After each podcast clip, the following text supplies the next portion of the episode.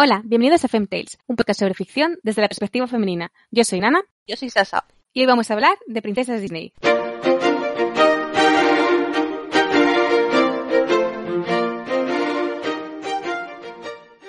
Hoy tenemos como invitadas a Alicia, cofundadora de Sukebantin, y a Vico, ilustradora problemática del fandom de Yoyo. Buenas. Gracias por invitarme. Pues bienvenidas a las dos. Muchas gracias por uniros a nuestro programa especial dedicado a las princesas Disney, como hemos dicho al principio. Teníamos muchas ganas de grabar este programa y básicamente vamos a hablar sobre nuestros feelings, que tenemos sentimientos muy intensos desde la infancia de las películas Disney, concretamente sobre las princesas Disney y los personajes femeninos que aparecen en estas películas. Si queréis, yo creo que podemos empezar por la película de Blancanieves, que es de 1937, la primera vez que vimos una princesa Disney. ¿Qué pensáis de Blancanieves? Blancanieves es una película que realmente nunca ha tenido mucho impacto en mí. Es de las pocas películas que nunca he tenido de pequeña en VHS, pero con los años he aprendido a valorarla como lo que es un clásico, claro, con sus cosas buenas y sus cosas malas. Y ahora sí que le tengo bastante cariño, sobre todo pues al personaje femenino de Blancanieves. Me parece una chica súper dulce.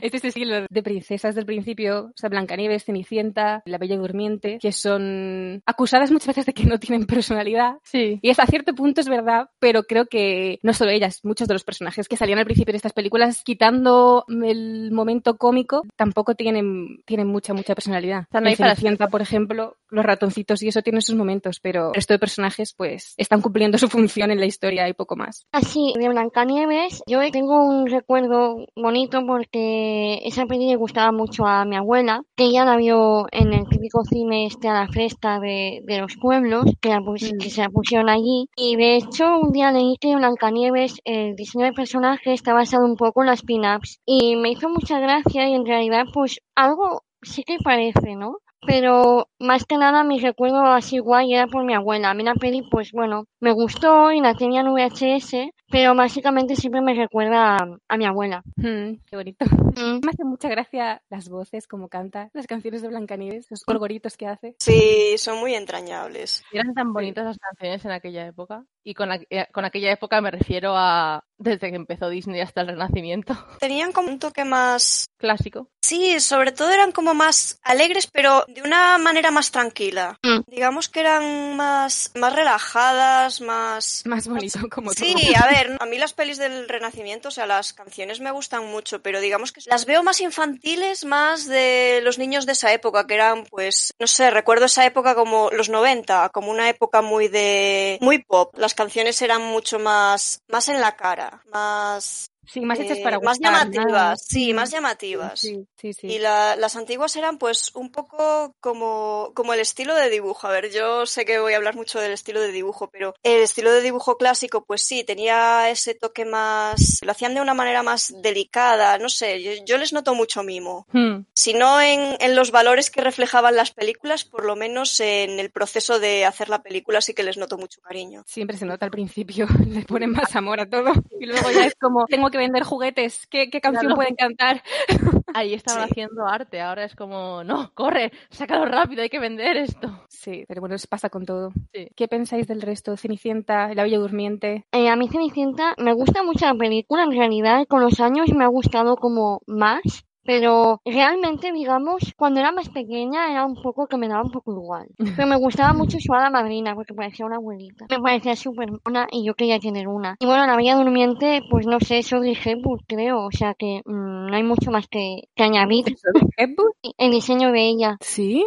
Ah, pues yo había visto, no me recuerdo cómo se llaman, pero dos personas que estaba basada ¿Qué? en ellas y ninguna era Audrey Hepburn, no sé.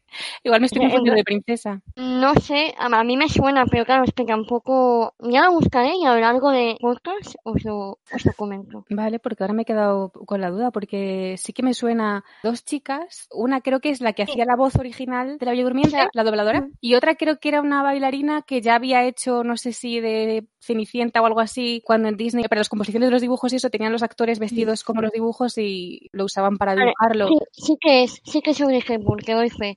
Mm, Sí que se vale. inspiraron en, en Audrey para hacer a Aurora. Es que si te fijas tiene su tipo de cuerpo, incluso algunas cosas de su estilo y todo. La cara. Estaba de moda en aquella época. Sí, es que yo por lo que leí una vez, básicamente se basaron en Audrey Hepburn como para hacer la- el diseño del personaje, pero luego había una bailarina, que ves en la que dices tú, que como que la bailarina bailaba y los movimientos, digamos, hicieron como el personaje bailando. Sí, digamos. estáis hablando de los modelos referentes de, de los dibujos para las animaciones. También tenían modelos para Alicia, incluso para la Sirenita tenían modelos. Sí, pero su cara, es que recuerdo su cara que me suena que era muy parecida también. Sí. Pero no sé, igual es porque llevaba la peluca o el pelo así. pero- Eh, sí, los suelen caracterizar. La modelo de Alicia también era clavadita Alicia, o sea, tenía un poco diferencias en el peinado, igual que Aurora, porque ese flequillo no lo puedes hacer en la vida real, pero sí, los modelos los solían escoger lo más parecidos posibles, ya no solo caracterizarlos, sino que se parecieran físicamente, porque así Mm. también les sería más fácil animar. Tened en cuenta Claro. que en esa época era mucho más difícil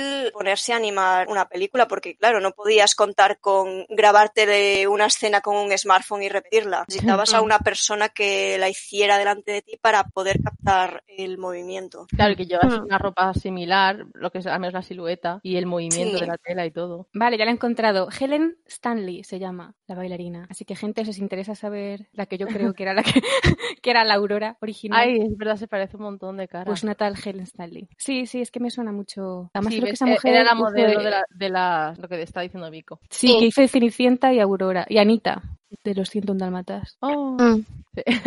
La Bella Durmiente es una de mis películas favoritas, ¿vale? Eh, de pequeña no lo era tanto, sobre todo cuando empecé a desarrollar más interés por, el- por la ilustración y el diseño sí que me empezó a gustar más. Las canciones me gustaron de toda la vida, desde luego. Es que esa película me parece visualmente una delicia para los ojos. O sea, los diseños son delicados, estéticamente agradables, los colores, ¿sabes? Para la época me parece que eran unos colores muy vibrantes, pero los fondos aún así también tenían delicadeza. Los movimientos también eran preciosos. O sea, el movimiento de esa animación a mí me parece precioso. Igual que con Blancanieves, en la escena en la que están bailando y Blancanieves está aplaudiendo, es que es una escena que tengo muy metida en la mente porque el movimiento de sus manos al aplaudir es tan, pero tan súper armonioso, no sabría describirlo de otra manera. Y bueno, Aurora es un personaje que físicamente siempre me ha gustado un montón. Y Maléfica. Maléfica también tiene un diseño la increíble. reina.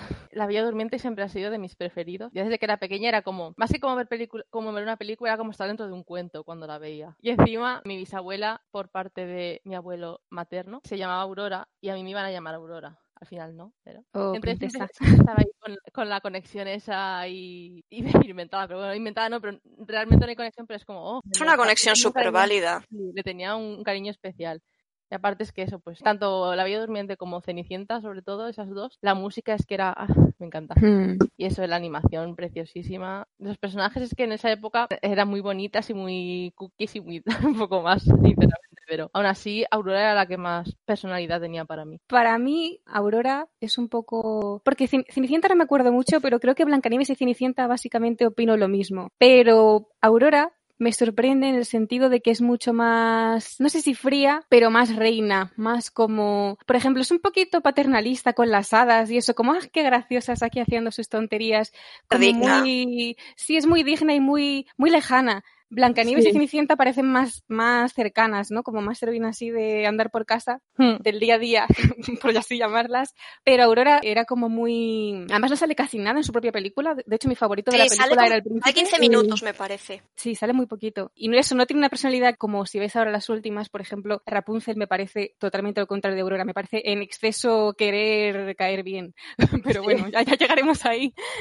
Tengo una palabra para describir a Aurora que me vais a perdonar porque es una palabra que me hace mucha gracia y es que es un poco pillina. Me explico. La escena en la que las hadas le quieren hacer la fiesta sorpresa y le meten la cesta en el estómago, que madre mía, le han cortado el aliento totalmente, y le dicen, vete a, coger fresas. Hay un momento en el que ella se gira como sospechando y pone esa carita de, uy, uy, estas traman algo. Y luego se hace la longis de una manera súper graciosa y me parece que es que es, es una chica que realmente si le hubieran dado más tiempo, o sea, si fuera otra época y le hubieran dado más tiempo para brillar en la historia, yo creo que habría tenido una personalidad bastante más distinguible de, por ejemplo, Cenicienta Sí. y Blancanieves. Sí, yo creo Mm. que se distingue. O sea, yo creo que ella es, o sea, es bastante distinta de las otras Sí. dos, pero a mí personalmente su personalidad no me... Y aún así era mi favorita porque era la más guapa. Para mí, para mí era la más guapa.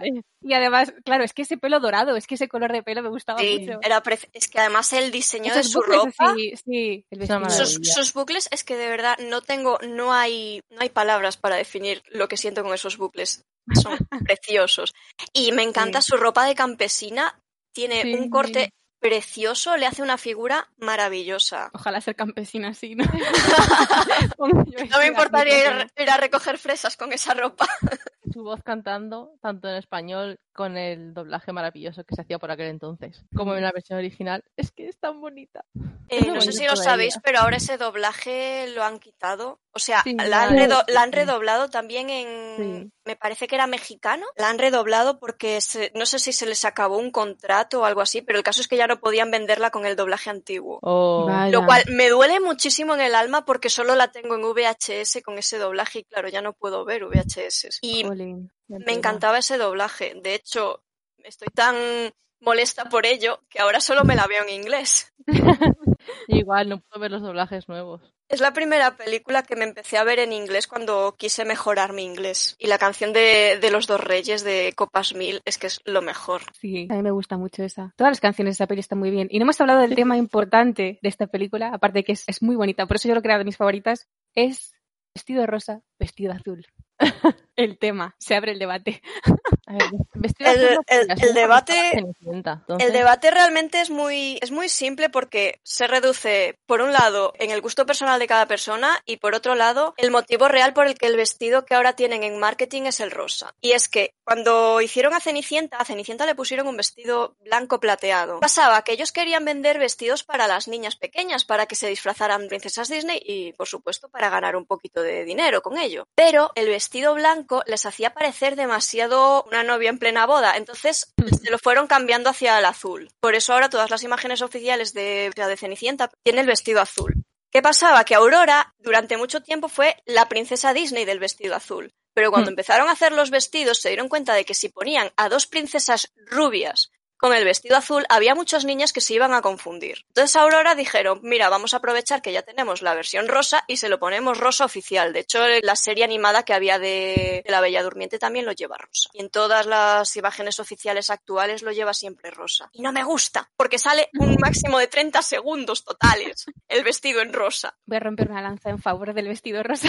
A mí también. A mí me gusta más rosa, pero porque mi color favorito es el rosa y estoy enferma. Pero desde pequeña, o sea, yo veía la peli y pensaba, ¿por qué se lo cambias de azul? Si el rosa es mucho más bonito. Y ya como, por favor, o sea, mm, no, forever rosa. Y cuando vi que oficialmente era rosa, dije, gracias. La obsesión ha sido recompensada. Exacto. También el azul le complementa mejor con el diseño. Es una chica rubia de ojos azules. Entonces, Sí. ¿qué mejor para llamar la atención sobre su pelo y sus ojos? El azul. Sí, yo creo que el azul le queda muy bien. Sí, a mí siempre me ha gustado más el azul, pero es que de pequeña no odiaba el rosa ni nada, pero sí que era un poco, a mi madre no le gustaba el rosa, entonces aunque a mí me dejaba que me gustase lo que fuese, sí que era un poco de, pero sé que a ti no te gusta, entonces a mí tampoco me gusta.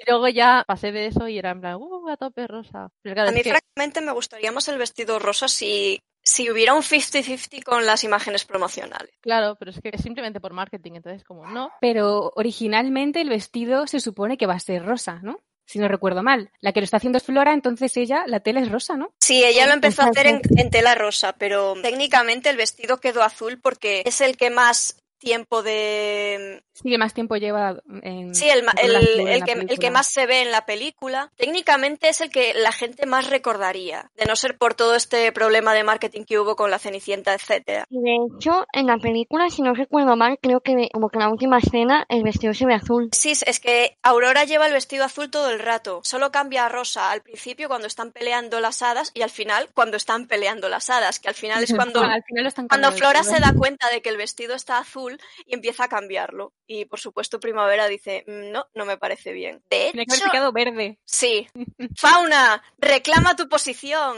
Exactamente. Lo que me parece también Vestida interesante es que sea justo azul y rosa. Porque, en- bueno, a ver, en diferentes culturas y en diferentes épocas los colores pues simbolizan diferentes cosas. Pero el azul siempre es un color que antes era muy femenino, Sí. en plan de pureza y feminidad y esas cosas, las princesas con vestido azul. Y supongo que por eso Disney empezó en plan vestidos azules, quitando el blanco este de, Hmm. de Cenicienta, querían ponerles algo azul así a la mayoría. Pero luego como la cosa ha ido... De, de hecho, el rosa, una vez leí que era más masculino, porque se parecía más al rojo, y el rojo era más como para hombres, y sobre todo para niños. Los niños les ponían rosa porque no era tan fuerte como el rojo, pero bueno, era como masculino. Pero es, sí, es un color masculino y no sé si lo- incluso lo describan como violento o no sé qué, ¿sabes? En plan, como si fuese rojo ahí. Claro, es el- que es, es el un rosa- rojo más claro, básicamente. Entonces, claro, en realidad, el tema de dentro de la película, del universo de la película, de las hadas ahí discutiendo por el vestido, sí que entiendo que sea como, oh, pero ¿cómo se vas a poner rosa? Madre mía, ¿qué, qué, qué cosa más salvaje estás haciendo? Puede ser, sí, sí, tomárselo así. Sí. Rosa era un color, era un color masculino porque era un es un color que capta mucho la atención del ojo, ¿vale? Es un color muy fuerte y claro, todo lo fuerte es masculino. Entonces, el azul era el color femenino porque es un color bastante más delicado, más natural. Sí. Y por supuesto, las mujeres tienen que ser delicadas y naturales, o al menos en esa época. Luego hubo una inversión de colores y ahora el rosa es de chicas y el azul es de chicos. Por eso es interesante que justo vaya cambiando el vestido. De azul a rosa es Mm. como muy meta todo en realidad. es como empezamos con el azul, pero hemos derivado al rosa para las mujeres, me refiero. Y lo veía, lo veía venir. Premonición. Vale, podemos pasar a hablar sobre la y el película Caldero. Mágico, la película de Alicia, exactamente. Que yo no la he visto, lo siento. Así que, Alicia, ilumínanos sobre esta película un poco, por si alguien más no la ha visto, porque no es tan tan conocida como otras que hemos hablado. No, de hecho, del Caldero Mágico, que es en 85, hace mucho tiempo leí que fue un poco la culpable de que Disney cayera en la quiebra, porque básicamente a los niños no les gustó, porque el malo decían que les daba mucho miedo. Es verdad que era una peli como mucho más adulta que las demás, y yo la vi porque está basada en los libros, mi padre era muy fan, entonces mi padre me inculcaba series de Disney como Merlin, Taron, Mm. entonces... Sí, eh, el encantador. entonces me, sí, exacto. Entonces me, me compraba básicamente cualquier cosa que salía de Taron y el Caldero Mágico, en plan, pues cuentos, no sé qué. Y yo la vi y me gustó mucho, pero claro, entiendo que obviamente Disney no hizo más porque creo que solamente nos gustaba a mi padre y a mí. Todo el fandom, dos personas. Claro, y de hecho es que yo pensaba que con los años, quizá con la era esta de internet, que la gente pues tiene más información al alcance, que la gente pues la conocería, pero siempre que se habla de princesas o de pelis, nunca nadie cita a la de Taron, ni nunca nadie cita esa película. Y yo pienso, es que no lo entiendo, porque yo la he visto de adulta y me sigue gustando. Entiendo que el malo diera miedo a los niños, porque ver, es como, sí, es muy oscuro y es como una calavera negra y, y demás pero se ve que a Disney le costó, le costó, bueno, pues que estuvo un montón de años que como quien dice no se recuperaba de del golpe este de la taquilla que hizo esta película, que bueno, poco más y se hunden, básicamente. La peli que un día Disney. Recuerdo. Sí, de hecho un día leí que le llamaban algo así como la era oscura de Disney. Yo pensando, bueno, a ver, es oscura porque es una peli muy adulta, pero sé, yo creo que no se merece tanto hate. Es muy gracioso porque está la época de Blancanieves es la era dorada, la de Cenicienta, la Bella Durmiente y Alicia es la era de plata, restauración, posguerra, y luego la de Taron es la era de bronce. Solo Va un está- poco al revés.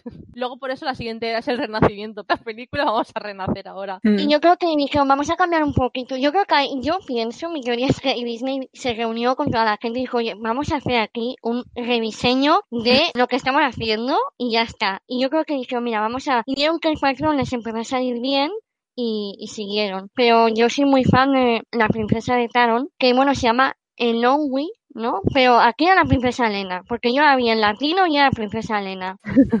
Y me gustaba mucho que además era una tía que hacía cosas. Era más pequeña, pero era una tía súper guay, porque yo recuerdo que era un personaje útil. O sea, útil en un buen sentido, que hacía cosas. Era como, a ver, esta chica no ha salido aquí solamente pues... De hecho, creo que cuando entra en escena es porque es prisionera del mal o así, ¿no? Sí, entonces pues a mí me parecía muy guay además tenía personajes muy chulos porque era, claro, como estaba basado en libros de fantasía, pues tenía personajes muy guays. Taron era muy majo, a mí me caía muy bien. Esa película no recordaba a la princesa, solo recordaba al personaje mascota, que de pequeña me gustaba un montón. Y cuando volví a ver la Sí. peli, no lo aguantaba. Ya, a, mí, a mí eso me pasó, luego tenían un cerdito. Sí, La cerdita, que además es una Es cerdita. verdad que, bebí- Oh. que bebía, de, bebía de un... Cuando le ponían agua bebía y bebían ahí como el futuro o algo así. Era muy Sí, guay. tenía visiones. No me acuerdo de casi nada, solo de cosas así. Yo tengo que verla porque no. Vamos, me suena el dibujo y tal. Yo ya digo, creo que la vi porque mi padre era fan de los libros y dijo, dijo, mira, han sacado una peli, pues es que además la compró en VHS, fue como la compro, ya está, eh, me da igual. Creo que la vi por eso, o sea, creo que si mi padre no hubiera leído esos libros yo no, no la habría visto, porque conozco a muy poca gente que la haya visto, que sí que sé de gente que la ha visto más tarde, pero en plan como de pequeños, no. Mm. La siguiente era El Renacimiento, que creo que es la que nos pilló a todas en la infancia y yo por lo menos yo por lo menos es, la que recuerdo en plan para mí es la época dorada de Disney. Ahora lo pienso y es como mm, no. Son las películas con las que crecí. Bueno algunas aún les sigo teniendo más cariño que a otras pero luego las hay que mm, y bueno creo que Pico va a querer decir algo de la sirenita. No sé por qué. Te habrá hecho pensar eso. Mira, para empezar, sé que a la época se la llama Renacimiento porque fue eso, fue el resurgimiento de Disney tras una mala época gracias a la película de La Sirenita. Pero que hay una anécdota muy divertida y es que pensaba la gente que La Sirenita no iba a vender nada porque la protagonista era una chica. ¿Qué diréis? ¿Pero el resto de pelis Disney de princesas? Sí, pero ellas no eran técnicamente las protagonistas, ellas estaban ahí eran básicamente un poco más el premio del príncipe a ganar. Suena fatal, pero es básicamente lo que era. Pero la sirenita era la historia de la sirenita sobre la sirenita y las aventuras las vivía la sirenita. Entonces, eso era algo que Disney no había hecho hasta entonces. O quizá lo habían hecho un poco con la princesa Elena en Taro. Quiero decir, tenía una personalidad más definida que el resto de princesas hasta la época. Mm. Pero les había ido muy mal esa película. Entonces, yo creo que ahí fue cuando dijeron, uy, no sabemos qué tal irá la sirenita pero fue bien. A las niñas les encantó la película yo me considero parte de las niñas, aunque no un par de años después. Yo también, es mi, es mi peli de Disney favorita, de hecho. la mía es una de mis top tres, es que tengo tres que están empatadas. Son las tres mi favorita. y la sirenita es que me tenía, pero flipada de pequeña. Bueno, de pequeña y de mayor. de adolescente no, porque llega esa época en la que todas las cosas que eran de niña pequeña, pues, o sea, no, yo soy mayor. Pero la sirenita es de las pocas pelis que mis padres no me compraron. Me la grabaron, pero no me la compraron. Hmm. Pero yo me la ponía tanto que a día de hoy aún me sé aproximadamente el 80% del diálogo de toda la película. O sea, la estuve viendo con un amigo y le estaba recitando la película mientras. Yo hago esto con Mulan. Nadie quiere verla conmigo, es insoportable. a mí me tenía obsesionadísima y me hizo tan feliz cuando, creo que fue en 2012-2013, fue cuando salió el DVD con el doblaje original de La Sirenita, el mexicano. Recuerdo que fui a FNAC casi con lágrimas en los ojos porque por fin iba a tener esa película mía en físico, Dios. Y en buena calidad, sin la tele nevada de las películas grabadas de hace más de 20 años. Es de las pocas pelis en las que me gustan todos los personajes, menos Louis, ese es muy pesado. Yo es que las películas, que, bueno, en general, pero era sobre todo películas de animación y la mayoría de Disney. Pero era, no sé si os acordaréis, porque yo aún tenía hasta más o menos poco por casa VHS de estos que antes en el periódico te ponían el día que iban a hacer la película y te ponían la carátula para que la recortases y tú te grababas la película de la tele y, tenías la carátula. Yo tenía una carátula de los Simpson. no es una película, pero sí. Mis padres o me hacían eso o teníamos un vídeo de dos cabezales, entonces alquilaban las películas del videoclub y las grababan. Igual que Peter Pan, no sé por qué, pero supongo que serían grabadas de videoclub, entonces no tenían esto. Y como me gustaba tanto, dibujé una portada. Qué bien. E-, era un pescado con pelo ahí extraño. Mi arte solo se veía, no sé si la cola estaba pintada de verde, pero el único color que recuerdo era el pelo. Lo demás era un dibujo más hecho a boli ahí de aquella manera, porque se, era súper pequeña. Qué mona. Yo la tenía grabada en, beta, porque soy súper vieja. y cuando cambiaron a VHS me pasé un montón de años que no la podía ver y me acuerdo que yo estaba ahí en plan, pero qué la sirenita. Y un día me acuerdo que me trajeron el VHS y entonces la empecé a ver con rato y creo que la rayé. Pero bueno. Pobre. A ver, yo creo que es una peli de las que todas las que habían hecho hasta la época, es una peli que resonaba más con nosotras porque éramos ese tipo de niñas. O sea, no éramos las niñas que se quedaban en casa silbando al trabajar, ¿no? Éramos las que queríamos salir al mar a, ver aventuras. Vale, la sirenita quería salir del mar, pero yo quería entrar en el mar a ser sirena. no culpa a la sirenita, aunque seguro que también su parte de culpa tuvo. Pero vamos, yo a mí las sirenas desde que era pequeña me vuelven loca. Yo tengo un, montón de libretas llenas de dibujos de sirenas de cuando yo iba a primaria, pero todos sirenas. Locura total, que los estuve viendo el otro día. Hay una cosa que me molesta mucho de, esta, eh, de la gente que ve esta película y es que todas dicen, es que es súper machista porque Ariel se va del mar para estar con el chico, solo por un chico. Y es como, os habéis saltado la película, una de las películas, de las canciones más icónicas de la sirenita, que canta antes de conocer al príncipe, en la que está todo el rato diciendo, quiero irme del mar y quiero tener piernas. Y lo canta antes de conocer al príncipe. Así que. ¿por qué me dices que es solo por él? A ver, él fue una gran influencia para que ella quisiera salir, pero sobre todo fue el castigo de su padre, Hmm.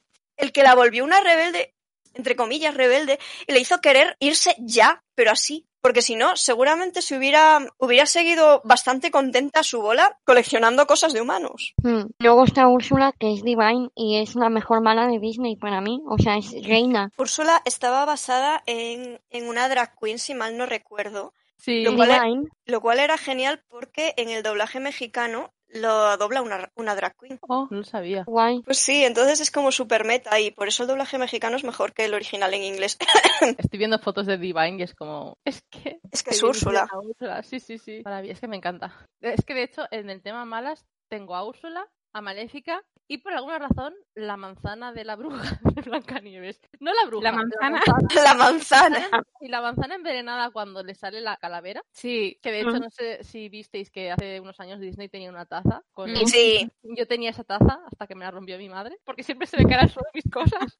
No. a mí lo que me gusta de Úrsula es un personaje que se puede hacer guapa Sí. fácilmente, pero Se puede no lo necesita, o sea, considera que no lo necesita, se, Sí. se ve se ve maravillosa y divina con su aspecto físico corriente. Es que ella ya es guapísima. Es divina, o sea, es que es la mejor. A mí lo que me gustaba de ella es que es como la única mala que, digamos, quiere quedarse con el príncipe. Y eso es fantástico, porque las demás, como no, queremos comerte la vida. Esto es como, te voy a joder la vida y además me voy a quedar con el príncipe yo. Eso es de ser reina. la reina. Exacto, es como, ya está. Por eso ella tenía que tener el trono en vez de Tritón, ¿no? Exacto. Porque estaba Sí. hecha una reina. El personaje más flojo en esa peli es, de hecho, el príncipe. Sí. Es que es un poco un objeto, pobrecillo. O sea, toca la flauta. Tiene habilidades. Tiene un perro, oye, y lo tiene bastante bien educado. Y tiene un perro que era muy guay. El príncipe está ahí para que digan, miren lo que bonito, qué majo que es, qué El gracioso. príncipe está ahí como las princesas antes en las otras pelis. Es la excusa. El el príncipe es la excusa para la, aventura. Y además es el premio de que la que gane, sea la sirenita o sea la mala, pues el premio es el príncipe. Sí, totalmente. Además tiene momento damisela y todo, ¿no? Porque ella le, le rescata. Qué Que bonito. la siguiente película es, bueno, tenemos que hacer un día un especial de 45 capítulos sobre esto. Sí. No sobre esta película, sino sobre la historia. Emma. La Bella y la Bestia. Bella y bestia son. No. Bueno, a ver, esta es mi película favorita de Disney. No tanto por la película en sí, como por la historia en sí, porque eso que realmente a mí me gusta, bueno, casi todas sus versiones. La de live action no, esa no existe. Pero, Pero bueno, en el cuento en sí. visto de, sí, del cuento en sí, yes, a tope. Hablaremos, hablaremos de ello. Sí, sí. ¿Qué mucho. pensáis de Bella? Es maravilloso. Eh, y la Bestia, tengo que confesar que en su día se me hacía un poco bola.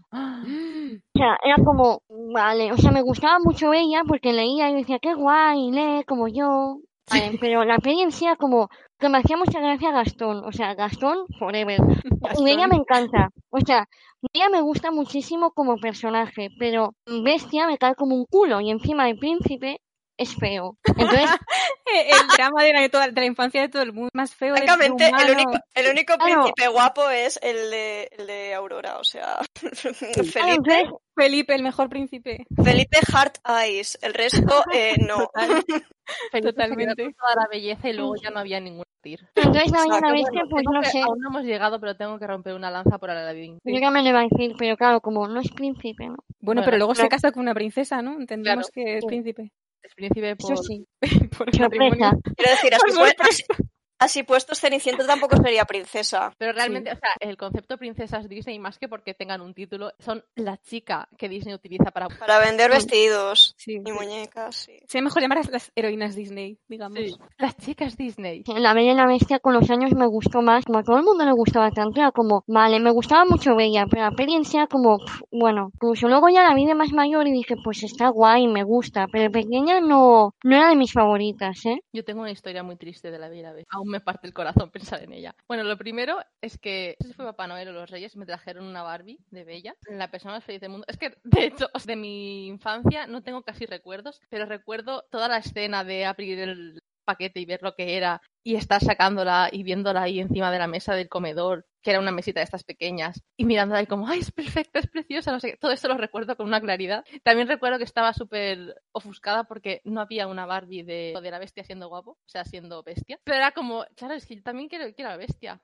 Pero quiero la bestia que, que me importa, no lo otro, ¿sabes? Lo otro, ese ser, ¿quién es? no. Pues hasta ella misma en la película le mira con cara de perdona y le tiene que decir soy yo, soy yo, ya le mira los ojos y le reconoce, pero se queda un poco chafada. Sí, es como, pero con lo guapo Dice, que pero no eres guapo. Yo creo que a pensar, me gustaba más de bestia, me había acostumbrado. Lo que pensábamos todas. Todas Que- furras. Sí. Total. A ver, a mí realmente Bestia, o sea, perdón, el príncipe, no me parece feo. No, a mí feo Me no parece que está simplemente dentro del estilo de hombres que dibuja Disney, que son Sí. para mí nada atractivos, pero bueno, que feo feo tampoco es. Tiene No, una barbilla muy interesante. Para mí no es feo, es decepcionante. El cambio. Como dicen los gallegos, feo feo no es, es riquiño. A ver, si fuera desde el principio él, pues igual me haría gracia, pero el cambio es lo que dices, no, no, para esto no. Encima era tan expresivo y estaba tan bien animado y todo, siendo una bestia, que sí. luego lo ves cambiar y es como... Es la mejor Pero- bestia. Del cambio sí que me gusta, pero cuando lo Claro, ves... es, cambiar- es lo que tiene cuando usas a animadores buenos que tienen mucha experiencia eh, animando animales para hacer a la bestia. Que te sale una bestia estupenda. Es posible que me equivoque en esto, pero creo que el animador de. uno de los animadores de bestia era Aaron Blaze, que es un, un animador al que sigo en YouTube, que hizo cosas como Hermano Oso, tiene Hmm. mucho. dibuja muchos animales, sí. Es, es especialista en animales, diría yo. Bueno, por supuesto, yo enamoradísima de la Barbie. Digo Barbie, pero no sé si es una Barbie, supongo que sí. Pero bueno, yo en aquel entonces estaba en preescolar y me la llevé con toda la alegría del mundo. Siempre he cuidado mucho mis muñecas y no, no les hacía cosas raras. Lo de cortar el pelo y todo eso, inexplicablemente lo hacía de mayor, no de pequeña. De pequeña solo me cortaba el pelo yo y a veces a mi perra. Bueno, a mi perra le cortaba el flequillo. Era una, pe- era una perra de pelo corto, no me preguntéis. Es estilista canina. El caso es que nos dejaban sacar las cosas que llevábamos y tal al patio. Y claro, yo, yo, para mí por aquel entonces, el muro del patio del colegio era súper alto. Pero ahora a veces pasa al lado y no sé, me llegan por, un poco por encima de las rodillas. El caso es que dejé a Bella sentada en una esquinita y cuando volvía por ella, luego por la tarde ya no estaba. Y fue como, no. Y a, a No, día de hoy sigo llorando la pérdida. Que además era nueva aún cuando la perdí. qué horror, no. Puede que fuese la primera vez que me la llevaba al colegio y era como, "Uf, el corazón, mi pobre Bella. Mal. A mí me regalaron una un poco falsa porque llevaba un vestido rojo y me la regalaron con toda la buena intención mi, mi yaya. Y yo decía, pues que lleva el vestido rojo, la bella es amarillo, que es como yo ahora mismo me habría dado un sopapo. Pero mi abuela pobrecía como, bueno, pero es la bella igual, que va con la bestia. Y yo ya, pero va es rojo. de niños tenemos esa fijación de lo que conocemos es lo es esto y no puede ser no puede cambiar no puede ser distinto Mm. es normal que actuaras así pero bueno Y bueno, la siguiente película, Aladdin. ¿Qué A mí Aladdin me, me encanta. A mí de Aladdin creo que es la que tiene la música que, bueno, una de las dos que tiene la música que más me gusta de la, esta época, que son Aladdin y la otra Mulan. Sí, yo igual que tú. De hecho, Yasmín en su época también me gustaba mucho. También tuve una Yasmín que me regalaron para mi cumpleaños. Mira, mira, La saga mira. de las muñecas. tuve también sí, a Yasmín y también. a Aladdin y lo- no sé dónde están y sigo llorando La mía, la mía se cambiaba de traje además. Sí, la mía también. sí tenían zapatos me suena Sí. Y encima fui tonta y mi traje bonito de, de.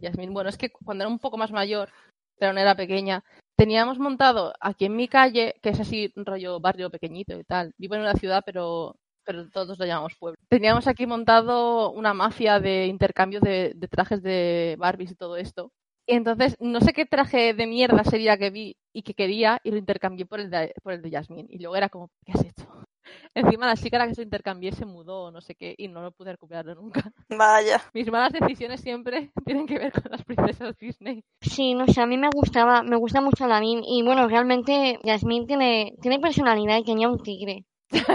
tiene Ah, personalidad y tigre Lo tiene todo. Claro, A mí, pero a mí de pequeña no me gustaba mucho, pero luego de mayor era como, bueno, a ver, aunque su preocupación sea que quiere casarse con quien quiera, cada persona en su nivel es una preocupación muy válida. claro. Sí, o sea Yo- a mí a mí- me parece un personaje muy interesante en ese Sí. sentido Eso, las otras están de premio. Esta- ella, o sea, hasta esta época, mientras- menos eh, ni Bella ni Ariel, pero lo típico de una princesa era que se casara con pues el príncipe que venía y la salvaba de cosa mala que le pasaba. Mm. Sí, a ver, tenían la suerte de que ya se enamoraban de él antes, pero, Sí. ¿sabes? No llega a pasar y pues... Pero que ella estaba ahí en plan, que no, a ver, que yo quiero tomar mis propias decisiones, a mí déjate de mierda. A mí Jasmine de pequeña me gustaba un montón. Lo único es que no aguantaba la, la canción de amor, no la aguanto. Ni esa ni la de La Bella y la Bestia. Son dos canciones que no puedo con ellas. Pero las del genio son, para mí, de las mejores canciones Disney. Sí, sí, sí. Para mí también. No, a mí mm, Aladdin me gustó mucho. Plan, mucho y muy enfermo. La vi, la vi mil veces. Es una de las que tengo como más clara, porque ante la duda, siempre Aladdin o la sirenita. Luego ya Mulan. No sé si podemos hacer mención especial a Jafar por su sarcasmo. O sea, estoy Sí. en éxtasis. Sí. Dios, amo a ese hombre. y su canción, o sea, es que me parece genial. O sea, me parece de 10. Su risa es terrible, pero su canción es muy molona. A mí me gustaba Jafar. Era un malo muy guay. Era también como muy humano a la vez. Porque quería ser rey, o sea. A mí me daba grima. No me disgustaba, pero me, era en plan. A ver, no es un señor agradable, pero sí No. que sus motivaciones eran muy comprensibles. Sí. Exacto. Porque otros eran más, soy malo, en plan, ja, ja, ja, ja, soy mala, vas a morir, Blancanieves. Y Jafar era un poco en plan, quiero reinar porque me da a mí la gana, porque este rey es tonto, y me voy a casar con la princesa y reino. Y además tampoco. Siquiera la deseaba al principio, o sea, de hecho él la veía como una niñata. Un Luego cuando dijo, vale, es la única manera que tengo de ser rey es casándome con esta señora, pues me caso con ella. La siguiente, Pocahontas. Primero, creo que vais a decir cosas bonitas, ¿no? Sí, Vale, pues hablad vosotros primero. No, a ver, a mí Pocahontas me, me gustaba. A ver, ella en sí, como señora, que me encantara, pero tampoco la odiaba. Era como, bueno, pues está ahí. Porque más que la peli en conjunto a mí me gustó, sobre todo la música. Porque además yo me, grabé todas las canciones de Pocahontas en VH, o sea, me las grabé en cassette para oírlas todo el rato. Me gustaba mucho la, la peli. Y en general, ella tampoco estaba mal, digamos. A ver, tenía personalidad dentro de todo. que Pocahontas, a ver, a mí es un personaje que siempre me ha gustado un montón. También hay que tener en cuenta que yo soy española, entonces no, obviamente, cuando tenía cinco años, no conocía nada de la historia de- del racismo en América, ni de los nativos americanos, ni absolutamente nada de eso. Entonces, yo la vi puramente como una película de ficción y, y me flipaba. De hecho, mi madre me recuerdo que me la regaló, pero me hizo cerrar los ojos porque ya en vez de dármela, me la iba a poner directamente en el, en el reproductor de VHS. Entonces yo, yo tenía los ojos ahí súper entornados, súper entornados, pero ella me decía, no, no, ciérralos y los cerraba. Y como que tardé 0,1 segundo desde que puso la película hasta que supe que era Pocahontas y me emocioné un montón porque me gustaba muchísimo. Tenía la muñeca y todo y me flipaba porque tenía el pelo súper largo. Aprendí a trenzar pelo gracias a Pocahontas. Yo también. Con la muñeca de Pocahontas. Sí, sí, tal cual. Ya, porque claro, si lo dejaba suelto mucho, muchas horas y con el meneo que le pegaba, que encima yo me llevaba mis muñecas a la playa o a la piscina porque me gustaba Ah, meterme sí. debajo del agua y ver cómo se movía el pelo. Eh, yo me bañaba con mi muñeca de la sirenita. Obviamente. Pero sí, a Pocahontas le tengo mucho cariño también. A ver, estéticamente me parece una película súper bonita. A ver. John Smith es muy feo, ¿vale? En eso estamos de acuerdo todas, vale. Sí. Y dejando de lado todos los temas políticos de los que obviamente no sé tanto como debería saber, me parecía una peli muy bonita. Siempre me ha gustado en ese sentido. Yo a mí cuando salió, bueno, la vi con 5 o 6 años. Entonces, claro, obviamente yo de, toda la historia y todo eso tampoco tenía ni puñetera idea, ni, ni tendría una en muchos años. Pero claro, era como el rollo este, lo voy a llamar hippie por llamarlo de alguna forma porque no lo es, porque en realidad es exotizar a alguien que no es blanco. De que se entendía porque escuchaba con su corazón y, los, co- y veía los colores en el viento y, y a, a saber lo que sentían los animales y las plantas y hasta las rocas. Y no, era todo como, oh, me encanta. Entonces, claro, yo súper a tope. Encima, me acuerdo que el vestido que tenía la muñeca de Pocahontas, si lo ponías al sol, en el vestido aparecían como... Sí.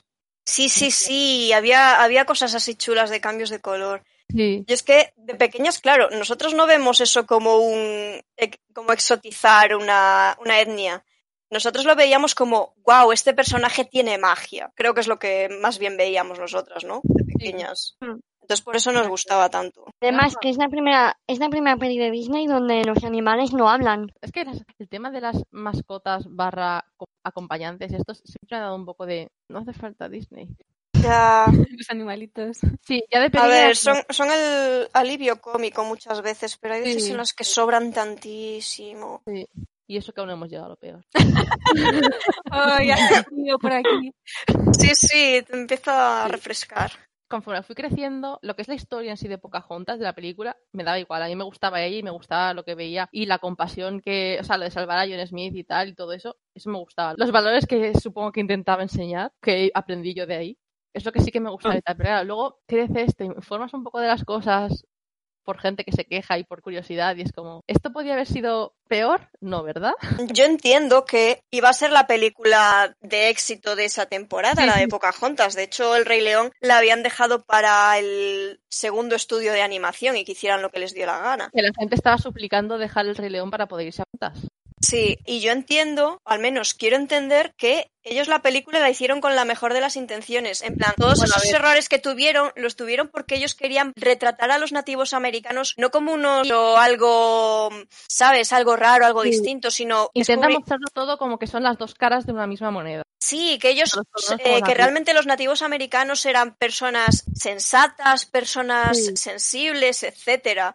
Y eso lo retrataron en Pocahontas, pues eso, ayudando a John Smith y todo eso. Sí, es como y en, el final, cuando el padre de Pocahontas le perdona la vida a John Smith. Sí. claro, la, intención. Pero en vez de igualarlos en plan, ambos son humanos, fue como, no, todos son iguales. Es como, hombre, pues no, unos estaban en su casa tranquilamente y otros llegaron a, a robarles y matarlos y lo que no saben en la película. Ya. Es como, a ver. Encima es que sí que en un principio, dentro de lo que cabe, aún está intentado hacer desde el respeto. Intentado que no conseguido, pero en un principio querían hacer que hablasen en su idioma nativo y que Pocahontas tuviese que aprender el idioma. Se supone que iba a tener una edad más cercana a la suya. Tampoco sé si a John Smith le habían rebajado tantísimo la edad ya desde un principio o qué porque también la historia de amor está a culo, por supuesto. Pero claro, luego eso, ¿sabes algo de la historia original? La versión que siguen contando los americanos o más bien los ingleses sigue siendo muy bonita y es como, sí, seguro. Pero básicamente, cuando los ingleses llegaron a, la actual Virginia, donde vivían, donde vivía Pocahontas era Moco y Pocahontas eh, en realidad se llama Matoac. Lo que pasa es que como era, tenía 11 años, era la hija pequeña del líder de, de una especie de, digamos que entre muchas tribus de la zona habían creado una alianza y el jefe de una de las tribus mayores que era los Powhatan era un Senaka, que era su padre. No era una princesa, pero básicamente. estaba por ahí, pues, cotilleando, haciendo todo lo que quería, tal y cual. Entonces, la gente la llamaba Pocahontas, chica traviesa. Y lo que pasaba era que cuando llegaban los ingleses, ella se ve que, que se colaba mucho por el campamento y tal, porque eh, los nativos, cuando llegaron los ingleses, les ofrecieron tierras, les llevaban todo tipo de alimentos, les enseñaron sus cultivos propios, todo lo que era, cómo funcionaba, cómo se cultivaban, cuándo, etcétera. Entonces, claro, pues ella se pasaba mucho por el campamento inglés y Francisco empezó a tener contacto con ellos. Y por lo que los ingleses la reconocían siempre simplemente con verla. Porque claro, tenían, imaginaros una niña pequeña que está cada dos por tres ahí en plan, ¿qué hace esta gente tan rara la que no conozco? Entonces, claro, conforme llegaban más ingleses a la zona, se iban volviendo como más, se veían más a salvo y empezaban con exigencias y robando. De hecho, la mayoría de las tribus eran, eran matriarcales, entonces las violaciones y ese tipo de violencia estaban castigadas de forma muy dura. Y vos podéis imaginar un montón de tíos ingleses lo que hacían cuando llegaron ahí y se creían lo más. Batallas por todas partes, y cuando Pocahontas tenía unos 16 años, un grupo de ingleses la reconoció en un campamento de, de, otra tribu y la secuestró. Y bueno, estando secuestrada, la violaron y le hicieron de todo. Estuvo tan deprimida que casi se muere de la depresión. Llegaron a dejar que su hermana fuese a ver. La hermana es la que luego estuvo contando lo que le contaba Pocahontas que le habían hecho y bueno, durante la versión oficial es que en esta época la trataron súper bien, que le enseñaron inglés, que la convirtieron en cristianismo y que la bautizaron y que ella decidió quedarse con los ingleses y no volver a su tribu. Pero lo que pasó fue que con, no sé si tenía 17 18 años, un señor, John Rolfe, que era viudo y le sacaba, pues no sé, creo que tenía triple edad que ella, una cosa así, la vio y decidió casarse con ella y se la llevó en la... Y de hecho la paseaba por allí, por la corte y por todo, en plan, textualmente la frase era que era como un ejemplo de que los nativos del Nuevo Mundo podían ser domesticados. Me da escalofríos. Sí. Tuvo un hijo con este hombre y a los 21 años estaba volviendo a casa desde Inglaterra en barco y se asume que lo que tenía fue tuberculosis y murió en el viaje. Tanto que no quería volver a casa, pero en cuanto tuvo el mínimo de libertad, se fue. Y allá que fue. Hmm. Y aparte de esto, lo de hacerla tan sexy y tal, es que el tema de, de la violencia contra nativas, sobre todo mujeres, en Estados Unidos y bueno, en América es horrible porque es, es, la población más que más desapariciones hay, más, más ataques sexuales y todo. Y eso solamente teniendo en cuenta los que, lo que se denuncia, que es básicamente nada de lo que pasa en realidad. Y aún así, Eisner en su día dijo, no, es que no puede ser una niña, hay que estar sexy para la película, tiene que ser más comercial. Aquí cortando el rollo con la historia de Pocahontas, pero es que es horrible. A mí me interesa mucho saber la historia real, o sea, mm. igual que me mm. interesó conocer la historia real de la, la Bella y la Bestia, la Bella Durmiente y la Sirenita, también me interesa saber lo que pasó en realidad en a una persona de verdad, ¿sabes? Una cosa es que Porque es, por ejemplo- es bastante distinto, ¿sabes? Sí. Adaptar y romantizar una, una historia de ficción que, bueno, Claro, puede ser que- peligroso, pero aún así sigue siendo adaptar una historia de ficción para hacerla más comercial. Y otra cosa es cambiar unos hechos históricos y el sufrimiento de, bueno, no solo de una población entera, pero también de esa mujer en particular. Que encima es que mm, se supone que está, entre muchas comillas, bas- basada en hechos reales porque por el tema de- del final de que Pocahontas, al ser la hija del jefe, tiene derecho a... No sé cómo, cómo, se, cómo se decía exactamente, pero era un poco a reclamar eh, la vida de un condenado a muerte o algo así, ¿sabes? Entonces, esto Sí. que sale de que se tira ahí encima y tal, esto es una, es una historia real, entre comillas. Entre comillas, porque es una historia que contaba John Smith en Inglaterra muchos años después, un poco en plan a favor de Pocahontas. Como para darle buen nombre y decir, no, no, si, si no es un animal, es una persona. Que no pasó, o sea, es- está clarísimo que está inventada. Me pone mala todo lo que tenga que ver con Pocahontas. Sí, a ver, desde luego te hace ver la peli con una perspectiva completamente Sí. distinta y lo voy a tener en cuenta la próxima vez que la vea. Desde que sé todo esto es como, es que no, llevo un montón de años sin verla por eso. Yo la disfruto por otros motivos, sobre Sí. todo estéticos o artísticos, pero obviamente la historia es la, la original es muy chunga y sí que si lo piensas es muy de risa lo que hicieron. O sea, ellos tenían muy buenas intenciones en algunos aspectos, pero entiendo obviamente que la gente esté tan cabreada con esa película. Porque claro, fue, la sexualizaron, encima la exotizaron y lo de que hablara con, con la, el árbol este que vuela. Sí, la abuela, Y bueno, hablando de cambios tonales, el jorobado de Notre Dame. grande. Que yo digo que no recuerdo nada, pero Esmeralda, eh, de cuando era pequeña, me encantaba. Y también tenía la muñeca, no sé por qué. Disney ha hecho el agosto contigo. sí, sí, sí, yo siempre, yo siempre También. tenía la de Jasmine, la de Bella, tenía la de Pocahontas. Tenía los objetivos o sea, cumplidos contigo. Sí, sí. Yo tenía la de Esmeralda, que además era más grande. O sea, la mía no era una Barbie, era como grandota. Y le ponías trenzas. Envidio muchísimo. Porque yo, de pequeña, le pedí la muñeca de Esmeralda a una pestaña. Y la pestaña nunca me dio esa muñeca. Oh, no. No sé si se la pedí también a mis padres. A lo mejor no lo hice y por eso nunca la tuve. Pero nunca la tuve y siempre me dolió. A mí creo que me la trajo Papá Noel, porque es- Oh. A mí también. es, cuando me llegaban Barbie. Y a mí también, Papá Noel o los Reyes. Y además era muy gracioso porque no sé si es que la vendían así o qué, pero venía también con el chico. Sí. Y febo. Claro. Pues sí que la vendían también aparte, pero es posible Sí. que la que tú tuvieras tenía el traje normal. Sí, Vale, es que creo que la que, eh, que aparte, ella aparte solo estaba con el vestido del festival, me parece. Esa es la que yo quería. Esa creo que es la que tengo yo, que era más grande. O sea, no era una Barbie, era, mm, yo que sé, era grande. De la pobre Esmeralda no me acuerdo de nada. Recuerdo que me gustaba muchísimo, pero no recuerdo nada más. Pues es un personaje, a mí, obviamente, dejando de lado que no, no sé si representa para nada la cultura gitana en París en esa época, Hmm. y estoy segura de que no, porque además los americanos tienen una visión de la cultura gitana totalmente distinta a los europeos, eso lo sé por hablar con, con americanos. Ella, aparte, como personaje, me parece un personaje buenísimo, porque es una chica con mucho carácter, pero también muy dulce con la gente que se lo merece Hmm. es compasiva, es valiente. O sea, es, para mí tiene como la lotería de, de personalidad. Disney lo has Mm. hecho bien. por- Y era muy guapa. Y eso que tiene unas cejas súper gordotas para la Ay, época. ay, Que en los 90 se llevaban depiladitas, Sí. depiladitas. Que aunque estuviera descalza, los pies los tenía limpitos y preciosos. Y pequeñitos. Sí, a mí me gustaba mucho, es como de mis prefes. Que era muy guay. Ahora le- sí que le toca a Megara. Hércules es una película de estas que en su época me encantaba, pero ahora la miro y es como que la historia para mí no se sostiene, pero esto ya es otro es tema para otro podcast. Y que la personalidad de, de Yasmín y la de Megara, aunque no es exactamente igual, son como el mismo tipo de personaje. Sí. Y sí, a Megara la veo, para mí está rondando la treintena, porque tiene- es como que conoce mucho mundo y que, sobre todo a los hombres, está ahí como, "Pues son todos unos mierdas. Ahora es súper madura para mí. Sí, sí. Por eso yo, yo le echo más edad. Eso la veo como si fuese eh, Yasmín entre el mismo personaje. Eso sí, siempre me han recordado a ella. Y además es un personaje que a mí personalmente no me gusta nada de esta película. Mm. Eh, ¿Dónde está Perséfone? Me preguntaba mientras la veía.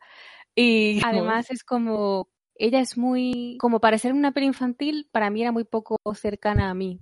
Sí, es que una niña siempre quiere verse más o menos reflejada en la película o querer ser de esa manera y, y yo, pues, no sé, sus experiencias a mi edad infantil no las tenía, así que la miraba un poco como no sé de no sé de qué va. Es O sea, que entiendo que a la gente le gustase, pero a mí, sinceramente, cuando la vi como de primeras la película no me iba y ella parecía así una cosa tan lejana para mí que no nunca me interesó mucho. A ver, yo he de decir que no son las protagonistas ni de lejos, pero mi parte preferida de Hércules, y lo que a día de hoy sigo recordando con el mismo cariño, son las musas. Os adoro a todas. Y con eso es con lo que me quedo de Hércules, la verdad. Sí, eso es lo mejor de la Sí, sí, película. Yo a Megara la admiraba y me imagino que era de esos personajes que mi yo pequeña no sabía que estaba enamorada de ella, pero lo estaba. Y me parecía así un poco malota, pero dulce. Entonces era un contraste que me gustaba un montón. Sí, y sí, sí que yo, sí- yo sí que no la veo para nada como Yasmín, pero bueno, eso ya es tema personal. No sé, a mí se- sí que se me hacen bastante más distintas. No sabría decir. A ver, iguales no son, pero es como que siguen el mismo arquetipo de personaje. Son así sassy las dos. Sí. Y Mm. obviamente eso, Yasmín es mucho más joven y Megara ya ha visto mundo y ya está hasta las narices de todo. Entonces es así como más sarcástica y más cansada y más, supongo que podemos llamarla borde, pero por, Sí. así por una razón, no es que sea así y ya está siendo una jovencita tonta que no sabe nada del mundo. No, de hecho es que lo bueno de Megara es que va cambiando a lo largo de la Sí. película. O sea, al principio empieza así muy sassy y tal, pero luego ya se va mostrando cómo es en realidad, que es una chavala súper dulce, muy dañada y que realmente lo único que quiere es un poquito de cariño. El arquetipo sí que lo veo bastante distinto a Yasmín, la verdad, porque para mí Yasmín simplemente era bastante pava, o sea, era mm, buena gente, pero en general era bastante pava y Megara, dejando de lado el error que tuvo previo a la película con el romance aquel, que me pareció una chavala que tenía los pies más en la tierra. Sí, pero en los dos casos ninguna se impresiona con el protagonista. Eso es verdad. También se Sí. parecen, que es como Aladdin, pues vale, me da igual lo que seas. Y, y Megara igual con Hércules es como, pues vale, chaval, cuando tú vas yo vengo, o sea, que me das. Entonces en eso sí que yo creo que es por eso por lo que nos recuerdan una a la otra. Sí. Puede ser, sí. Y a mí Megara me caía bien porque era un poco borde y eso me gustaba, porque yo también lo era. Así que era como, gracias. Me gustaba porque tenía cosas que decir, o sea, como que en general su evolución era bastante lógica. No era como aquello de, no, me he encontrado con este chico y mira, ahora le quiero. Era como, a ver, no sé, esta chica ha tenido un mundo antes. Sí. Una cosa No, importante en esa película es que se ve sobre todo en una, una transición de, musical, es que el tiempo pasa en esa película, pasa bastante tiempo, o sea, no, Sí. no sucede en una semana. Entonces, eh, sí, se le ve a ella cambiando y sus sentimientos cambiando hacia Hércules. Hay una evolución real, no me lo puedo creer. Disney, sabes hacerlo, si quieres. Además, que si no recuerdo mal, ella mm, hace mucho que no la veo, pero si no recuerdo mal, creo que ella además es, es mala, ¿no? Al principio, que estaba como con aves o algo así. No sé Sí, si sea lo mala, que- pero Lo que pasó es que ella había tenido un romance anterior, ¿vale? Mm. Y no sé qué había, no sé qué le pasó al chico, que ella tuvo que entregarle a Hades básicamente su vida, su alma, a cambio de salvarle. Entonces, ella salvó al chico y el chico, en cuanto pudo, se largó con otra.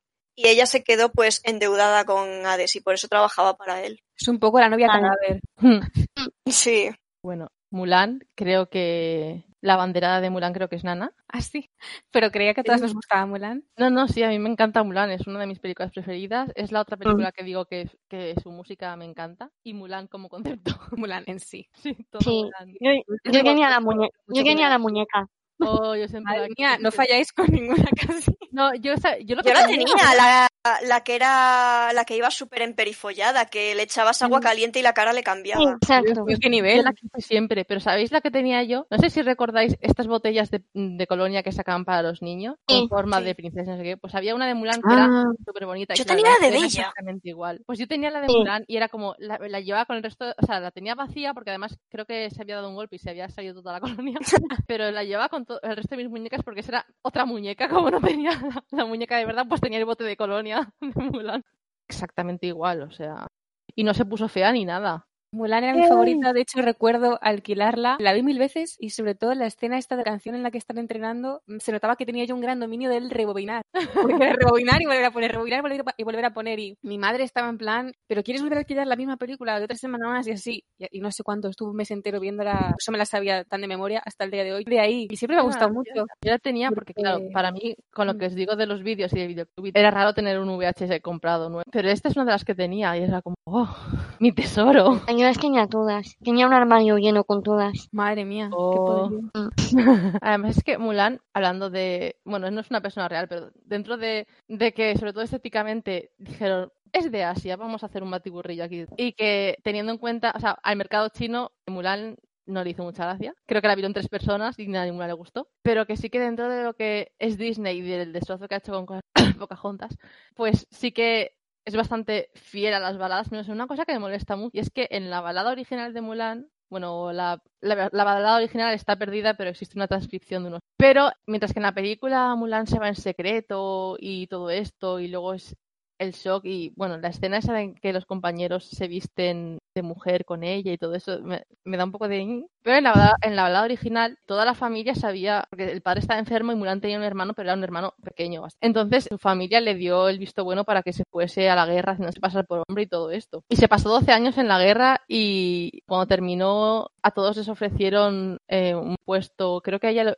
un puesto como oficial. Y bueno, para empezar ella se fue siendo una experta en artes marciales, experta espadachina y arquera. Que, o sea, que nada de el montaje guay de aprender a hacer cosas. Pero aparte cuando terminó la guerra todos tenían su puesto ahí de oficial y ella lo rechazó y solo pidió una montura para poder volver con su familia. Y luego al final de todo ella se viste de mujer y va donde los compañeros en plan ¡sorpresa!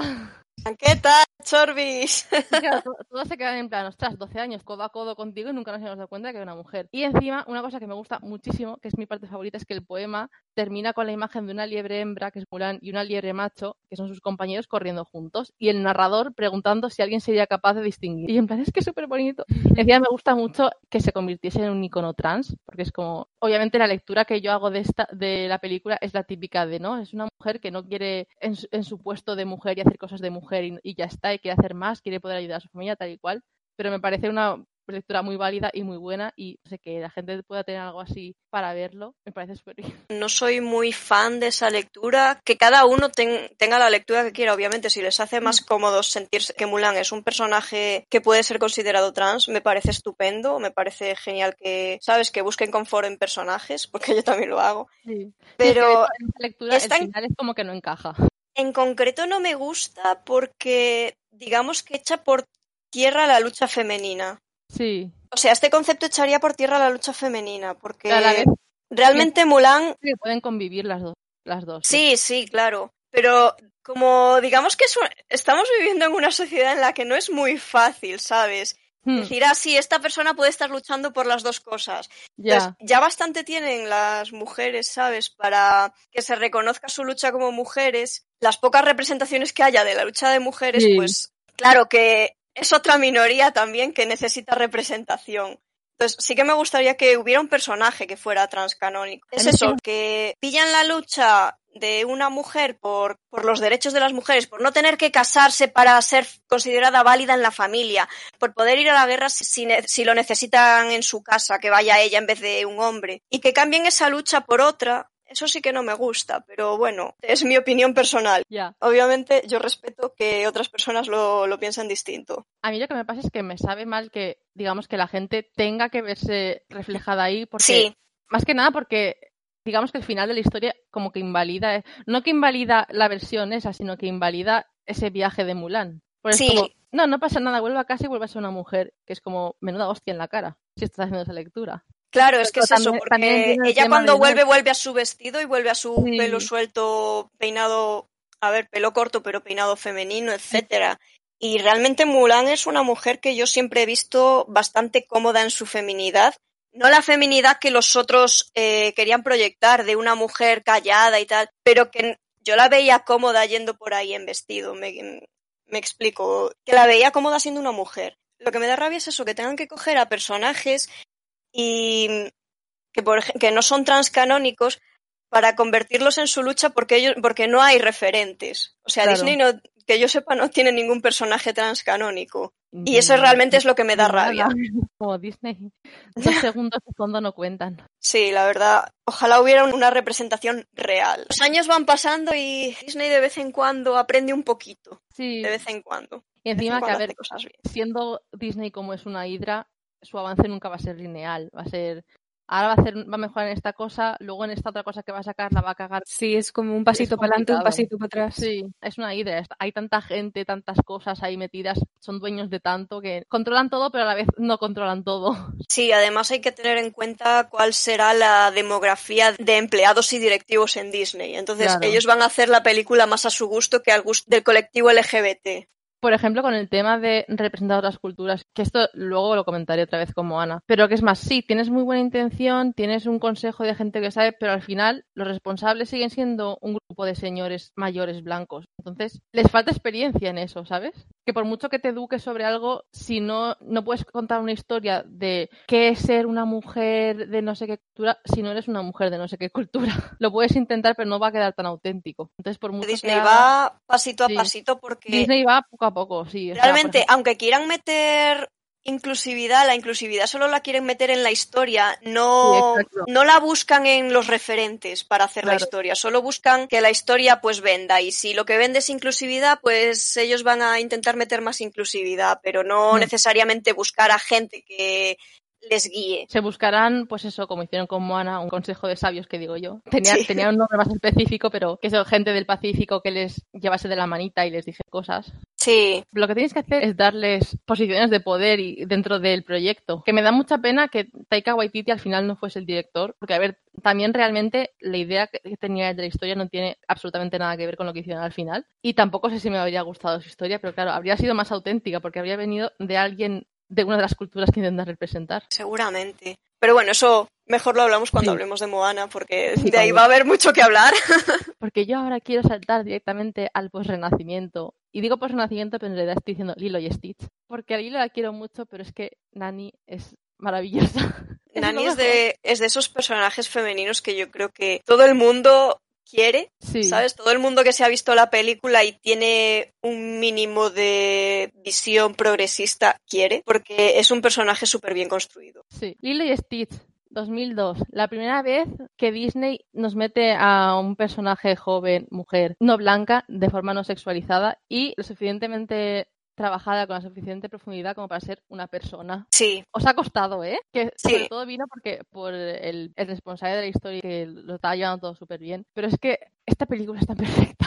Y aún habría sido más perfecta, pero como es tan Disney, dijeron, "Mm, no puede ser un comentario social demasiado obvio, vamos a cortarnos un poquito. Pero es que Nani, ya pa- aparte de su diseño visual y tal, que me encanta, el tema de, de la sexualización que no tiene, que solamente se viste con ropa así más tal, cuando literalmente está trabajando en un tourist trap de estos que va con, el- con el- la parte de arriba del bikini y lo de abajo que no sé cómo se llama. Lo de que ella cante cuando van a separarla Aloha Oe, que también es súper importante para la cultura hawaiana. Es que está muy bien hecho. Cuando por fin Disney decide hacer algo un poco de la forma correcta. Podéis hacerlo, es posible. Bueno, es- no tienen la misma relación con Hawái que con otros sitios. Ya, claro, porque al fin, al fin y al cabo... Es más cercana. está más cerca, sí. Sí. Pero claro, también, pues eso, tuvieron a gente ahí más, gente que, entiende de lo que están hablando. Por encima es que, bueno, cuento un poco de fondo. Canción de Aloha Oe la escribió cuando aún era princesa, me parece, la última reina de Hawái, Iliwo Kalani. Y cuando, cuando Estados Unidos se anexó Hawái por la fuerza, la canción se convirtió en un símbolo cultural para Hawái porque, claro, Aloha Oe es una canción de despedida. Entonces, que, que lo use ahí en ese momento para eso, despedirse de su hermana, en plan, no recuerdo cómo es la canción, pero creo que es un poco rollo, nos despedimos porque no nos queda otra, pero nos volveremos a reencontrar. Entonces me parece súper bonito y súper, pues eso, que está muy en contacto con la cultura que está intentando representar y que encima está en contacto con el que señor que se está separando, ese es el gobierno estadounidense. Sí, eh, esa, esa escena es de- buenísima porque no tienes ni que conocer el idioma para, ¿sabes? Porque Mm. está tan bien hecha esa escena que no tienes ni que conocer el idioma para entender perfectamente el sentimiento. O sea, a mí esa escena Sí. siempre me hace llorar, sin fallo. Nani es la mejor. Que el otro Nani. día cir- circulaba un tuit en plan, poco se habla de, de lo buena gente que es David por no intentar forzar a Nani a estar con él. Bueno, casi me saco los ojos viendo eso. como- Intentar forzar. David Sí, siendo en un ser humano normal, la gente, wow, eres un ser humano normal. Así debajo, así debajo está la barra para nosotros. Es, ve que sí. es como el típico meme de señor, hace beber minimum. lo, lo Sí, mínimo exacto. imprescindible. La gente le aplaude, le pone un Oscar. Sí, sí, sí, total. Es súper pavo, en plan, está ahí sin más. O sea, es un señor que es un es pero- adorno. Es súper Sí, adorno en la me cae peli. bien y es buena gente, pero está ahí para ser el, amigo que, bueno, a ver, que tiene sentimientos por el otro, pero Nani tiene sus prioridades y está ahí para ser el amigo que apoya y ayuda y, eh, o sea, que no están solas. En, no... Sí, pero también es, también hay, hay que decir en su favor que está muy bien que Disney no decidiera decir, Jolín, pero es que siempre estás pensando en Lilo, piensa un poco en mis sentimientos, ¿sabes? Porque podrían haberlo hecho. Sí, sí, pero de decidieron hecho, no hacerlo, de decidieron no, me- decir, No me habría sorprendido nada viniendo de Disney. decidieron decir, vale, entiendo que ahora mismo estás en una situación terrible con tu hermana y que obviamente Hmm. va a ser tu prioridad y yo quiero ayudaros lo máximo que pueda. Claro. Y es eso, simplemente es una persona normal, una buena persona y ya está. Mientras tanto, Nani ahí haciendo lo imposible. Que además esto es lo que decía, que es un comentario social de, del estado de las cosas en Hawái, con el mercado laboral de mierda que hay, que todo está hacia el turismo y hacia el turismo no en general, sino una clase muy específica de turismo de, pues eso, las chicas guapas, delgadas, bailando. Sí. Y aún era mucho más comentario, pero hay escenas eliminadas. Hablando de la sexualización, hay una cosa que me gusta muchísimo del diseño Mm. de personajes en Lilo y Stitch. Y es que todas las chicas, realmente, las chicas nativas que salen ahí, están todas delgadas y más o menos tienen exactamente el mismo cuerpo. Pero aún así, yo no lo veo dibujado como especialmente sexualizado, ¿sabes? No tienen la espalda terriblemente recta para sacar los pechos hacia afuera ni nada de eso, sino que los veo como un diseño de cuerpo supernatural. Sí. E incluso cuando llevan menos ropa, no. que es, un- es una cosa que le pasa a la sirenita y yo la quiero muchísimo, pero es verdad que tiene lo- el pecho como muy para arriba y la Está cintura súper delgadísima. Pero estas señoras, aunque lleven bikini, no llevan el cuerpo así, lo llevan como una persona normal y corriente se andaría por la calle en Aparte- bikini, ¿sabes? Aparte es que el tipo de animación también lo, lo veo todo como muy, muy animado, en plan muy exagerado para animación, pero muy fluido y muy realista dentro de lo que choca una cosa con otra. Sí, No. lo bueno que tienen ya esta época, renacimiento más o menos. Con el jorobado de Notre Dame ya empezaron a introducir elementos digitales, pero Sí. más adelante, claro, cuando la animación se volvió digital, pues obviamente, aunque tiene el dibujo digital tiene sus complicaciones, también les, les saldría muchísimo más fácil la animación, hacer animaciones más fluidas. También que tendrían muchísimos más recursos para grabar movimientos, etcétera. Entonces, sí, es normal y el baile que realizan al principio de la película también está muy bien hecho. Sí, que también es una canción sobre la reina esta que os he mencionado. De forma muy sutil, pero sigue a lo largo de la película va manteniendo de forma obvia que la historia es sobre ellas y que es sobre su... No es que sea sobre su cultura, sino que sigue teniendo presente la cultura en la que está la historia. Sí, Es tan bonita Lilo y Stitch, me gusta tanto. Sí, sí. A ver, mm, como película no me entusiasma especialmente porque a mí las pelis que tienen, digamos, entre comillas, bichos como protagonistas, me dan un poco más igual, pero a lo que es los personajes, fuera de la película, a los personajes les Mm. tengo mucho cariño. O sea, Stitch me gusta, pero Lilo y Nani los quiero muchísimo. Lilo me Nani parece un personaje un personajazo porque es una niña pequeña pero es tan complicada, o sea, a ver, los niños pequeños son complicados, pero Sí. ella en concreto con todas las adversidades que ha pasado y todas sus aficiones tan concretas que tiene, Mm. me parece un personaje súper interesante y eso Disney no lo hace tanto como debería. Tiene personajes interesantes, pero bastante normales. Quiero decir, no tienen así gustos concretos. ¿Cuáles son las aficiones de Jasmine? Saltar por los tejados. ¿Cuáles son las aficiones de Esmeralda o las aficiones de, de yo qué sé, de, de Rapunzel? Bueno, Rapunzel tiene muchas aficiones, pero Es el tampoco le queda otra. Rapunzel, tiene en exceso. Sí, pero por ejemplo, es que Lilo no es que le guste solo la fotografía, es que le gusta un tipo muy concreto de fotografía. No Mm. le gusta solo la música, le gusta una música súper concreta. Es un personaje muy humano en ese sentido. Una cosa de las que me- más me gusta de Lilo y Stitch es que me recuerda mucho a una peli Ghibli que también le pasa a Moana. Moana me recuerda por otros motivos, pero Lilo y Stitch me recuerda porque me recuerda a Ponyo mucho, en el sentido de que son una niña y un ser de otro planeta o de otro mundo. Hay personajes que es adulto, Sí. o entre comillas adulto, que se ve como involucrado en eso, que no se les ignora en plan como esas típicas películas infantiles donde los niños se van de aventuras Sí, no hay, no hay no adultos ayuda de ningún adulto ni de nadie que, que sea, pues es una figura que, que les pueda ayudar. Y en esta película sí que lo hay en, es- en esas dos. Mm. Y en ese sentido me gustó mucho, además por eso, porque como hemos dicho, son personajes todos muy realistas en la película. Mm. Y me parece súper realista que efectivamente esta niña está con su hermana, no está por ahí Sí. sola para que le pases todo a ella con Stitch y ya está. Entonces, en ese sentido me gusta mucho. Y para la hermana siempre detrás perdiendo el culo, la pobre. Sí, es, es que A mí una cosa que me fascina de Nani es que es eso, que es un personaje que técnicamente no es protagonista, es secundario básicamente, Sí. porque no es Lilo ni es Stitch, no, no, tiene, no está en el título, pero tiene problemas, es un personaje que tiene un arco, o sea, tiene unos problemas y no solo ayuda a los protagonistas a solucionar los suyos, sino que los protagonistas le ayudan a ella. Básicamente hay como una correlación de problemas y me parece genial porque es que le añade muchísimo carácter, le, le añade muchísima profundidad tanto a, a Nani como a la historia en general. Sí, que no es como una madrina que aparece en unas escenas y luego ya desaparece y no tiene vida. Sí, no es la hermana No que que está ahí tiene para asegurarse de que hayan comido ese día. Sí, sí, sí, que podrían perfectamente ponerla ahí, salir como que, ah, vale, pues vive con ella y salen algunas escenas, pero es la típica como esos padres de las películas Padres que no se dan cuenta. de lo que hacen sus hijos, sí, sí. Exacto. Una Que es horrible. Pero que estoy hablando me recuerda a el gato. El ratón y el gato, Tommy Jerry. ¿Quién Tommy? Jerry. Eso, me, Ah. me acordado de Jerry.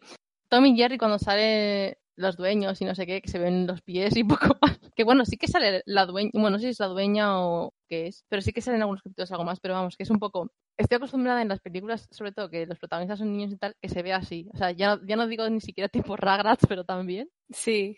Pero no, aquí está, que a ver, tampoco es muy mayor. Bueno, en Rugrats tenían relevancia los padres también, Sí. porque ese momento de he perdido el control de mi vida, estoy cocinando de madrugada, no lo olvidaré nunca. Sí, en Rugrats todos, lo- todos los personajes adultos tenían sus personalidades distintas Sí, pero no y, y sí que interactuaban. Niños. No, eso no. Pero aquí no, aquí Nani está ahí metida a tope. Sí, además enriquece la historia y el mundo de la historia, que sea Sí. más, te sumerges más porque la gente tiene vidas en esa historia, aunque no Claro. sean los protagonistas. También el tema de que en realidad se centra todo en los sentimientos y en la familia, y creo que es lo que hace que me guste tantísimo la película. Sí. Si fuese igual, pero sin ese énfasis en esos sentimientos y en encontrar una familia, sea de sangre o lo que sea, Sí, Yo creo que por eso Nani tiene el papel que tiene y es relevante, Sí. porque la peli va de familia y su hermana claro. no pueden hacer una peli sobre la familia y que la hermana salga dos veces y no se entere de qué está pasando. Si la peli de Lilo y Stitch fuera solo sobre Stitch, no me gustaría. No porque sería muy para vender juguetes de Stitch, Sí, que lo es, pero, No, y el pero caso bueno, es que Y vende. Sí, sí, sí. Bueno, en Japón. o sea, no- así como en otras películas van con esa idea, esto pasó más de forma secundaria, porque era más sobre el tema de... El énfasis está en otras cosas, pero como Stitch está muy rico, pues... No digo que no digo que esté hecha especialmente para eso. Eso yo creo que es más o, o tenemos nosotros más conciencia y ellos más conciencia ahora en los, entre comillas, últimos años. Sí. Últimos por no decir 10, 20 años. Pero, bueno, 20 no, perdón. Pero 10 años. Por ejemplo, has dicho que teníais casi todas las Barbies de las princesas. Sí, Y no creo que al principio hubiera tanta intención. De hecho, la idea No, esta de cuando sacaron los trajes de las princesas Disney, no fue alguien de Disney que fue, no sé si es una pista de patinaje o no sé qué sitio fue este hombre, y vio que todas las niñas se habían hecho sus cosplays de las princesas y dijo, ¿por qué no estamos vendiendo esto? Porque estamos aquí perdiendo dinero, porque las niñas mismas se lo están haciendo ellas. Si ellas quieren ve- vestirse de princesas, pues venga, el Pues vestido de princesa, la corona, la muñeca, la casa, todo. por eso mismo, como dije antes, la Bella Durmiente al principio tenía comercialmente el vestido azul. Porque em, incluso la, la actriz de, de Disney World o alguno de esos, de esos sitios sí que tenía el traje canónico azul, ahora lo tiene rosa. Por eso, es porque decidieron más tarde comercializar los vestidos. Claro, a ver, es que Disney en principio lo que querían supongo que era hacer películas, pero luego ya fue como ganar dinero, lo que hemos hablado ya antes, así que al principio no se dieron cuenta, pero luego vieron que el dinero no estaba en las películas. por eso En conclusión, Nani es la mejor. Sí, sí, unanimidad en esto, sí. En eso estamos todo- todas de acuerdo. Yo creo que podemos dar un salto un poco ya a las más actuales, Hmm. a la época del resurgimiento de Disney. O donde Disney se convierte en el dueño de todo. Sí, bueno, aparte de eso. Sí, sí, es que, así- bueno, a ver, viene de largo esto, pero aquí ya es como, sobre todo con Frozen, porque seamos sinceras. No, pe- no sé Ni si me venden- hables. No sé si venden pintura de pared de Frozen, pero creo que es lo único Seguro. que falta. Es que no dudo que, les- o sea, todo lo que puedas pensar de Frozen, seguro que lo hay. Y mira que yo recuerdo ser más joven y ver que hacían esto en Japón con personajes de Sanrio y todo esto y pensar, ah, qué guay, ojalá esto aquí. Y luego es como, ¿por qué? ¿Por qué? ¿Por qué pedí esto? Sí, pero esos personajes Sí, pero ojalá esto son de lo que a mí me gusta. eso. Claro, claro. Pero aparte es que, a ver, hay, hay un poco de todo, porque hay cosas más obviamente para niños y más para todo el mundo. De los de Japón hablo. Pero que esto es como súper infantil, enfocado todo y muy. Es que es muy americano. Y con americano quiero decir estadounidense siempre. Pero es que es muy estadounidense, muy. Encima todo ahí de plástico y de. A ver, también, también es que Frozen fue una peli que se hizo para vender muñecos. O sea, la peli no se hizo por hacer una película, la película se hizo para vender, Para vender muñecas. Y sí. se nota porque es que la cantidad de merchant que hay de Frozen en relación a cualquier otra película de Disney es brutal, es ilógica, porque es que no, no, no entiendo que haya tantísimas cosas. Pero quiero decir, ¿cuándo salió la película? Salió en 2013. Y Y, la, nue- y la nueva sí. salió ahora. Salió en Sí. 2020. Bueno, 2020, 2019, diciembre. Pues desde 2013 todo lo que ves en las, en las tiendas de juguetes, en la sección Disney, es Frozen, más del Frozen. 50% Frozen, desde 2013. Sí, sí, está en todas partes. Y lo peor es que sigue vendiendo. Sí, sí, es increíble. Que también hay muchas cosas porque son, pues eso, son típicas merchant del momento. Si te rompe, te compras otro. Sí, Entonces, claro, como sigue estando ahí al día, pues Disney forrándose solo a base de merchant de Frozen. Y por eso han hecho la segunda película, porque básicamente, aunque muchas de las otras pelis de Disney tienen segundas partes, terceras y esas cosas, salían muchas en vídeo, ¿no? Directamente. Sí, sí, La Sirenita No como 2, esta. El Rey León 2, todas esas. Claro. No como esta que ha sido en plan, venga, Frozen 2 al cine todo el mundo. sí. No sé, a ver, ahí descubrieron, descubrieron de verdad la máquina del dinero, pero en cuestión de arte, no- de, de entretenimiento, uf, me parece que lo hicieron es que no bastante lo mal. antes, porque ya siempre, bueno, siempre, casi siempre, lleva muchos años con el tema de, del merchandising a tope, tal y cual, pero es que aquí ya pegó un estallido que añoro el Sí, día pero- en el que sea libre el merchandising de Frozen. Yo creo que porque funcionó muy bien con las niñas. Sí, A mí personalmente la película no me gusta. Creo que la intención era interesante y era buena y era renovadora para Disney, pero la ejecución es pésima, horrorosa y sobre todo la música es espantosa. bueno, a mí eh, Let It Go me A gusta. mí la película no me disgusta. A ver, a Olaf no lo aguanto. O sea, Olaf me sobra tanto, me sobra muchísimo, pero a muchos niveles. Pero la película en sí no está mal. Quiero decir, cumple su función, es entretenida. Y, los no. y es muy, es bastante Disney. Claro, pero ten, ten en cuenta que es para unos niños pequeños. Claro. A los niños pequeños les entretiene. A mí también me entretuvo, a mí en concreto, pero cum- cumple su función, lo cual está bien. Sí, A mí en concreto no me disgusta. Algunas canciones me gustan, otras no tanto. Lo de los trolls, y aparte es que tengo problema, bueno, es con Disney en general, pero yo creo que en Frozen fue donde más me empezó a molestar, porque Tiana y el sapo no me gustó porque lo de tener una protagonista, que bueno, ni la hemos mencionado, pero tener una protagonista negra por fin en 2009 y que se pase el 95% de la película, 90% de la película en forma de sapo, eh, Disney. Pero luego, a partir de Enredados así, fue cuando empecé a notar más el tema que, que ya he mencionado varias veces del humor de Disney, que sí, irse de sí un- mismos. siempre ha sido un- sí, siempre ha sido un poco así, pero han ido haciendo más lo de reírse de sí mismos, pero en plan, jaja, mira, pero no vamos a cambiarlo, solamente lo hacemos en plan callback así, mira qué gracia. Y entre eso y los chistes de mierda y el humor malísimo y los animalitos y no sé qué, Además, porque cada vez los animalitos de acompañantes son más feos y dan más cosa. Es que los odio a todos, por favor. Sí. Volviendo a Frozen, lo siento, pero para mí es mala, con ganas, horrible todo. Y la salvación de Frozen para mí, y por lo que vende tanto,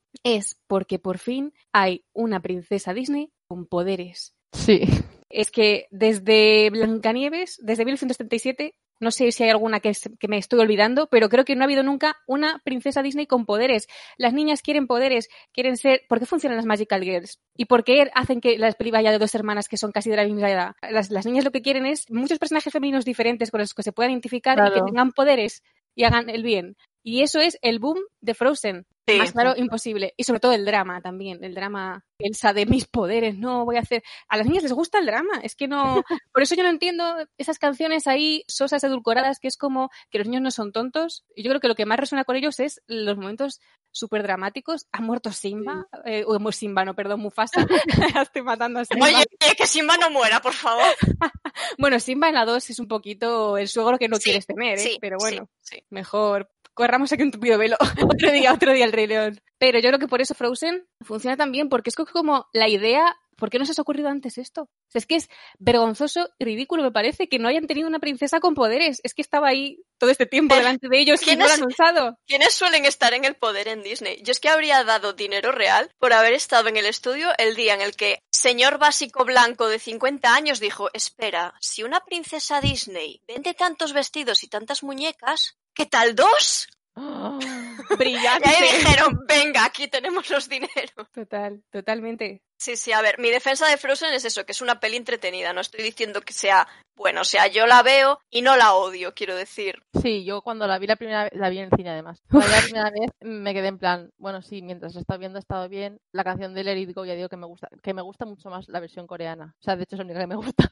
Que la cantaba Hyolyn, creo. Entonces, la canción me gusta, la película me resulta entretenida, odié algunas partes y lo que me gustaba era, pues, el tema de los poderes y el énfasis de, y que el énfasis de la historia estuviese en la relación de las hermanas, todo eso. Que en ningún momento, aunque sí que había rollos de amoríos y tal, lo importante no era de, oh, se va a quedar con el príncipe, no se va a quedar con el príncipe. Es el tema de las hermanas y bueno, y que ella se acepte a sí misma. Sí, sí, las ideas yo creo que están muy bien. El caso es que eso me lo cuentas en papel, pero me cuentas las ideas básicas y en papel me suena súper bien, pero luego veo la película y es como todo mal. Yo veo ahí dos, dos, cosas claves en la película que son dos fallos grandes. Y una es un comentario que leí hace muchos años que se me quedó en la cabeza para siempre y es que se les fue todo el presupuesto en la escena de Let It Go. Porque tú te fijas en la animación de Let It Go y es una pasada. A ver, está bastante bien la animación en general, pero Let It Go dijeron, venga, tiramos la casa por la ventana, lo hacemos todo a lo grande. Y el resto de la peli es como que está ahí. Y luego otra cosa mala que hicieron es que, sí, vale, se centra en la historia de las hermanas, pero para mí sigue habiendo demasiado romance, porque hay dos intereses amorosos, ¿sabes? Dos. ¿Quién necesita tantos? ¿Para qué? Que si con este, que si con el otro, que si los trolls me quieren casar a la fuerza con un señor sin decirme nada. Odio a los trolls, no los aguanto. El guion de Frozen es horrible y es que los trolls lo empeoran todo. O sea, todo se hubiera arreglado con que la gente hubiera hecho caso al troll de, no, espera, el troll lo hizo mal. El troll les dijo que controlaran a Elsa, básicamente. Eso lo que hicieron fue causarle miedo durante toda la película y así pasó lo que pasó. Toda la culpa la tienen los trolls. Y luego van y la otra tía toda enferma, pero que la tía medio muriéndose y los trolls cantando una canción de ¿por qué no te casas con este señor? Huele mal, pero se puede lavar. ¿Qué, qué me estás contando? Esta señora se está muriendo, lo único que quiere es ir a ver al, al que es su novio en ese momento para, para que la conforte. Y los queréis casar a la fuerza. ¿Pero de qué me estás hablando? Lo siento, no puedo evitar Nadie, nadie Disney. Diré, nadie como Sebastián. Sí, no, Sebastián sabía hacerlo. claro que sí, el único cupido que vale era Sebastián. Sí, porque además tiene una voz muy buena. Él dice, bajo el mar y yo me caso con quien sea. Con Úrsula si hace falta. De hecho, con Úrsula me casaría perfectamente. Es que me parece... La critico porque veo el potencial que tiene. No la critico Sí. solo, no porque la odie, la critico porque cuanto más me, me cabrea una cosa es porque más quiero que funcione. Y lo peor es que eso habría tenido el mismo impacto y habría vendido lo mismo, solo que además habría tenido una buena historia Sí. y habría estado bien hecha. Digamos que habría picado menos que si es- que hubiese tanto merchan y la gente fuese tan pesada, etcétera. Yo eso reconozco que las ideas de Frozen están muy bien. Es que si lo hubieran hecho bien sería muy guay la película. Pues sí. Pero no, fue una mierda. No sé si habéis visto, porque Nana sé que duró como cinco minutos. Eh, la Trece segunda minutos. de Frozen. Tres. Sí, porque en esa escena me ofendí tanto que tuve que cortar ya. Porque Eso ya, además o sea, es sobre eso. Sí, Es yo sobre el llegué ahí romance. y ya- porque están, básicamente se están riendo de Ana por el- todo lo que le pasa en la primera película. Sí, cuando le dice su novio sobre el otro tío que al final res- resultó que era un villano este, no- Sí. no sé qué. y le dice el peor error de tu vida. Perdona, ella no ha cometido ningún error porque confió con en ese tipo porque ese tipo parecía normal. porque va a sospechar nada de él? O sea, de hecho Sí, está pero súper mal el plot twist este de ahora ¿eh? soy malo. Es de los Lo más dice malos como que hay en la... culpa de ella. y es Vamos como- aquí Sí, a sí. defender a Ana. Ana es un personaje que ha vivido enclaustrado toda su vida. Vale, es un personaje que la han hecho inocente a la fuerza, como a Rapunzel, quiero decir. Igual es Ana y Rapunzel es el mismo personaje. Sí, sí. Y un diseño también. Quiero decir, no le puedes decir el peor error de su vida cuando realmente es que hasta ese momento no había tenido vida. ¿Qué quieres que Claro. haga? Que de pronto saque un juicio estupendo y maravilloso. ¿De dónde se lo saca? ¿De sus relaciones con, Pero con, la, problema- con la hermana con la, que no, con la que no habla? ¿De sus relaciones con sus padres que tienen una relación maravillosa y no conocen el mal? Además que a mí me da la sensación de que en mitad de la película dijeron no tenemos villano, vamos a hacer uno e hicieron a Hans villano. Yo es que veo el principio de la película y la forma en la que actúa con Ana al principio, antes de saber que es la princesa y todo, me parece súper genuina, o sea, parece de verdad que está enamorado. Ese es el y eso- problema de la película. Claro, porque a los villanos de Disney se les ve como villanos desde el minuto uno. Él no, que es un tipo de villano que es el que existe en la vida real, ¿vale? Que es el más más peligroso, el que parece inocente. Pero no me parece que lo hayan retratado bien. Por eso digo que la ejecución es muy mala, porque si tu audiencia no se puede dar cuenta, ¿cómo se va a dar cuenta el personaje? O sea, nos están dando una bofetada en plan, el peor error de tu vida, Ana, pero el error de tu vida, o sea, el peor error de tu vida también a la audiencia, porque la audiencia no tiene ninguna pista en ningún momento de que este señor pueda ser malo. Y es mucho lo que se hace como, tengo que mencionar Juego de Tronos, esa gran mierda, ese momento en el que tus personajes solo te interesan para que den un susto o hagan un plot twist y todo el mundo diga, ala, esto no me lo esperaba de nada. Pero una cosa es cuando plantas unas semillas y no lo esperabas, pero aunque sea en tu subconsciente algo ahí había, y otra cosa es, voy a meter cero pistas, cero nada, porque se me acaba de ocurrir que si ahora hago a este malo, pues la gente se va a quedar cho- choqueada. Y es como, ¿por qué? ¿Qué sentido tiene? Que eso es, Es que eso es, hacerlo eso es como un susto en una peli de miedo de esas de susto y ya está, que es como, vale, Sí. para un momento te ha asustado, pero luego eso qué valor tiene, cero, ninguno. Creo que es Hans, ¿verdad? sí, es Hans.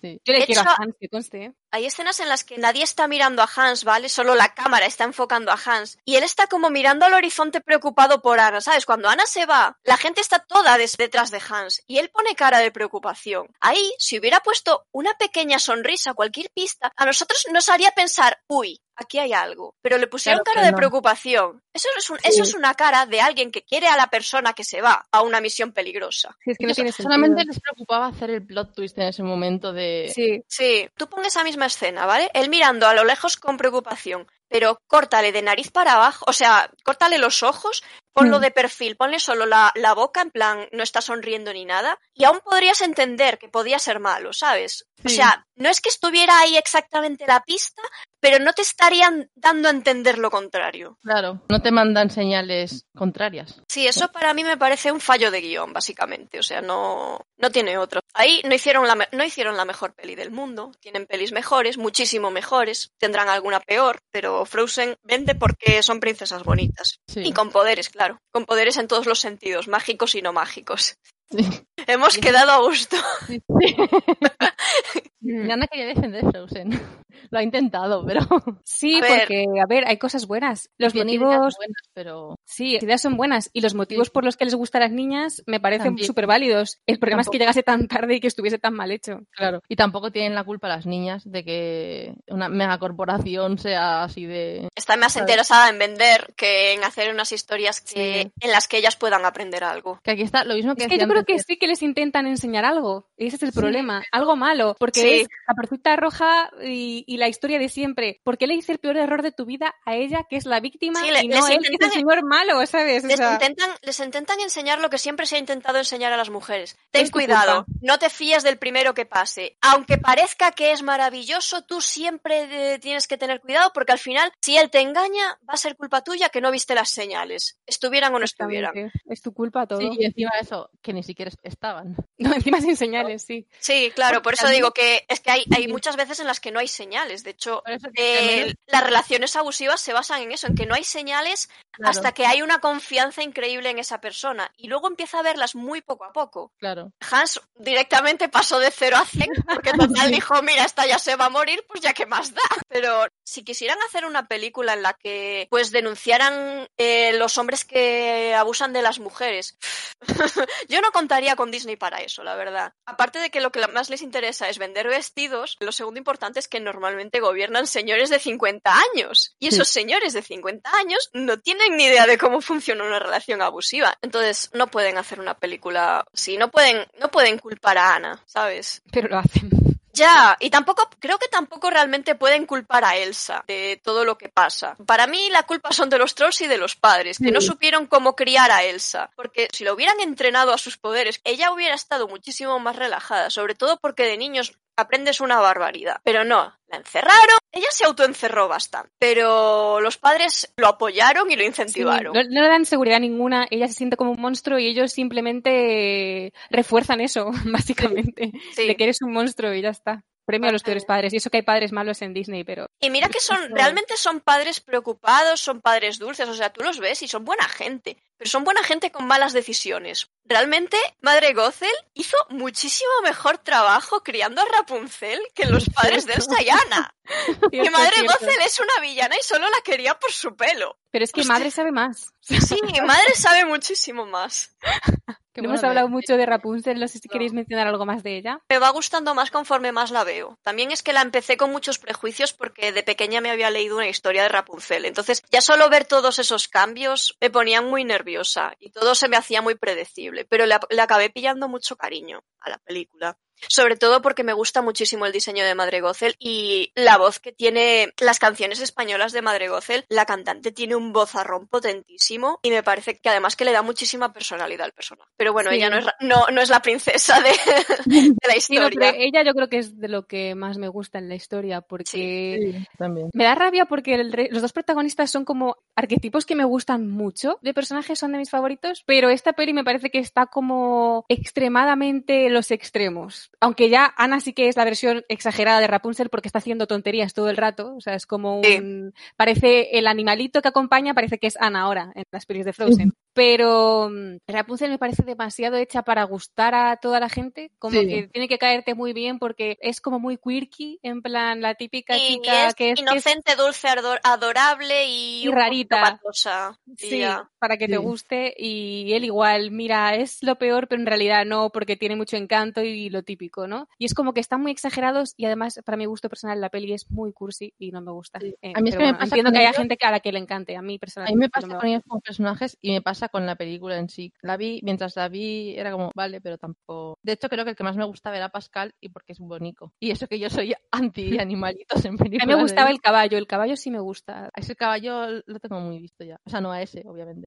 Al final es todo muy típico, ¿no? Pero no Sí. sé, me gusta, por lo menos me tiene gracia. Pero sí que es verdad que Rapunzel yo creo que es la primera de estas, o que yo recuerdo primera princesa moderna de Disney de ahora, Mm. en el sentido de Rapunzel yo creo que es como modernismo moderno Sí. A partir de aquí. Sí, para mí es que es eso, hay una... Rapunzel es como que marca ya el antes y el después. Sí. Aunque en teoría Tiana y el sapo también es del resurgimiento, que Sí. para mí. Se queda un poco ahí descolgada, yo creo. Claro, el problema de Tiana y el sapo es que, aunque forme parte del resurgimiento, no es la película que provocó el resurgimiento, fue, fue de hecho Enredados. O sea, igual que la Sirenita es la primera del Renacimiento, porque fue la que hizo, la que disparó las ventas, Tiana y el sapo realmente pasó sin pena ni gloria. Sí. Mm, es Y una pena. porque realmente en el tema de la representación es como que a una niña lo que le importa es verse representada en la pantalla, no le importa ni lo que hagan con la historia, ni- o sea, hay niñas a las que sí, pero sobre todo las niñas más pequeñas, no le importa lo que hagan con la historia, con el tema cultural y todo eso que estamos hablando, con verse representada de cierta manera ya es feliz. Entonces por eso Disney también hace Muchas niñas, muchas niñas negras que digan, jolín, es que Tiana se pasa el día siendo un sapo. Yo creo que ven a Tiana y dicen, ¡buah! Se parece a mí y es guapísima. Exacto. Y me parece que es lo bueno de esa película. O sea, a pesar de que eso, se pasan el día como sapos y nosotros como adultos sabemos ver que eso está mal, lo importante es que a los niños al menos les ayude un poco. Por eso yo creo que esa peli, aunque entiendo, como siempre, la intención ahí era buena y entiendo en cierta manera lo que hicieron, pero debería haber sido una peli más ligera, más divertida, más la princesa con sus vestidos y sus cosas para que las niñas tuviesen su película de princesa Disney. Quisieron meter como o sea, temas importantes que entiendo, pero para los adultos. Sí. Para los niños yo creo que con tener su referente de una princesa que era negra por fin era el objetivo de esa película.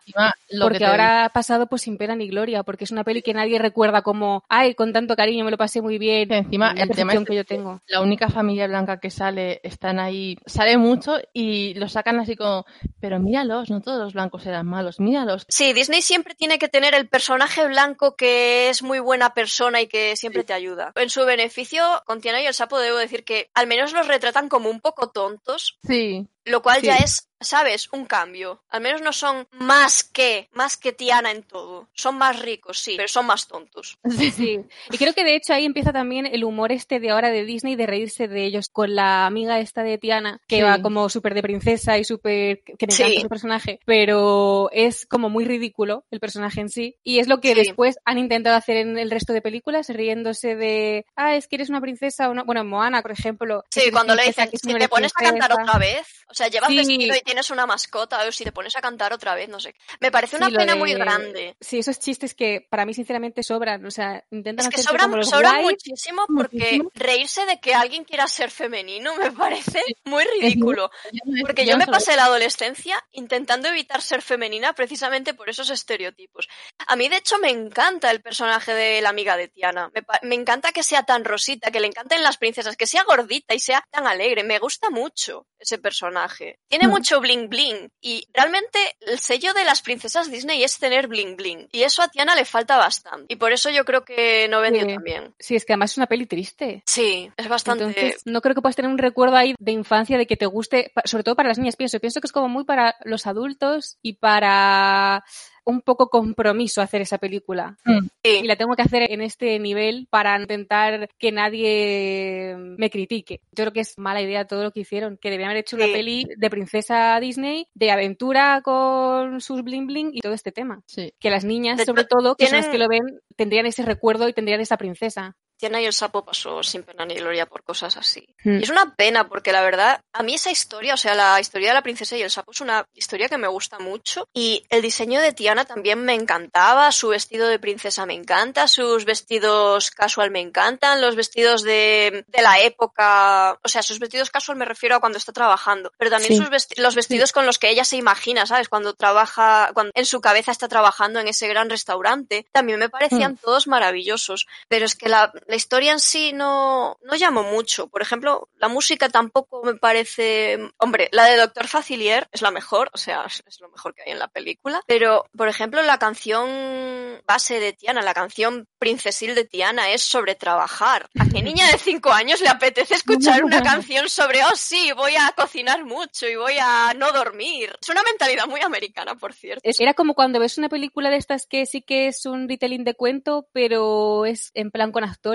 y, y son adultos y dices, Sí. vale, entiendo que tengan esa vida, pero una peli para niños yo creo que no funcionó, que siendo una peli Disney no es lo que esperas de ella. Y luego la película en sí tampoco se podría haber hecho mejor, vamos, tampoco es una cosa que te deje, wow, vale, igual no es para niños, pero me encanta. Pues ni lo uno ni lo otro, creo que no consiguió por ninguna parte. Para ser una película en la que los protagonistas se transforman en sapos, me parece una película muy poco fantasiosa. Sí. Sí, es muy realista, muy... Sí, es como que todo pasa demasiado en la vida. A ver, eso le pasa lo mismo a Lilo y Stitch, pero Lilo y Stitch está bien hecha.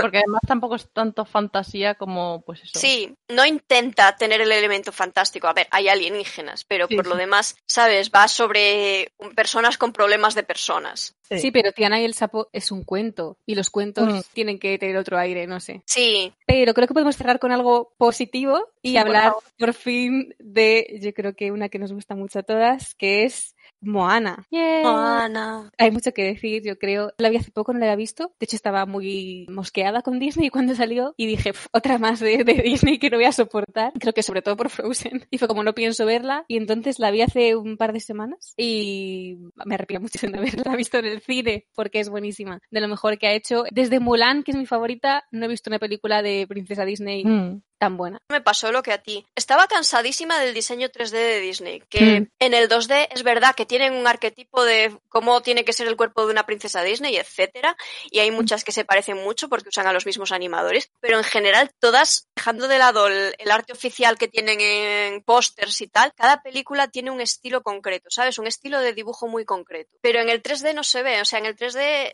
Es todo el mundo igual. creo que usan es que me parece que usan el mismo modelo, si acaso lo cambian un poquito para hacerle la nariz más ancha o más no sé qué. Me hace gracia Entonces, porque luego dicen, no, esta está hecha dando de base a la actriz que le pone su voz y es como, no, ¿Dónde? no. sí.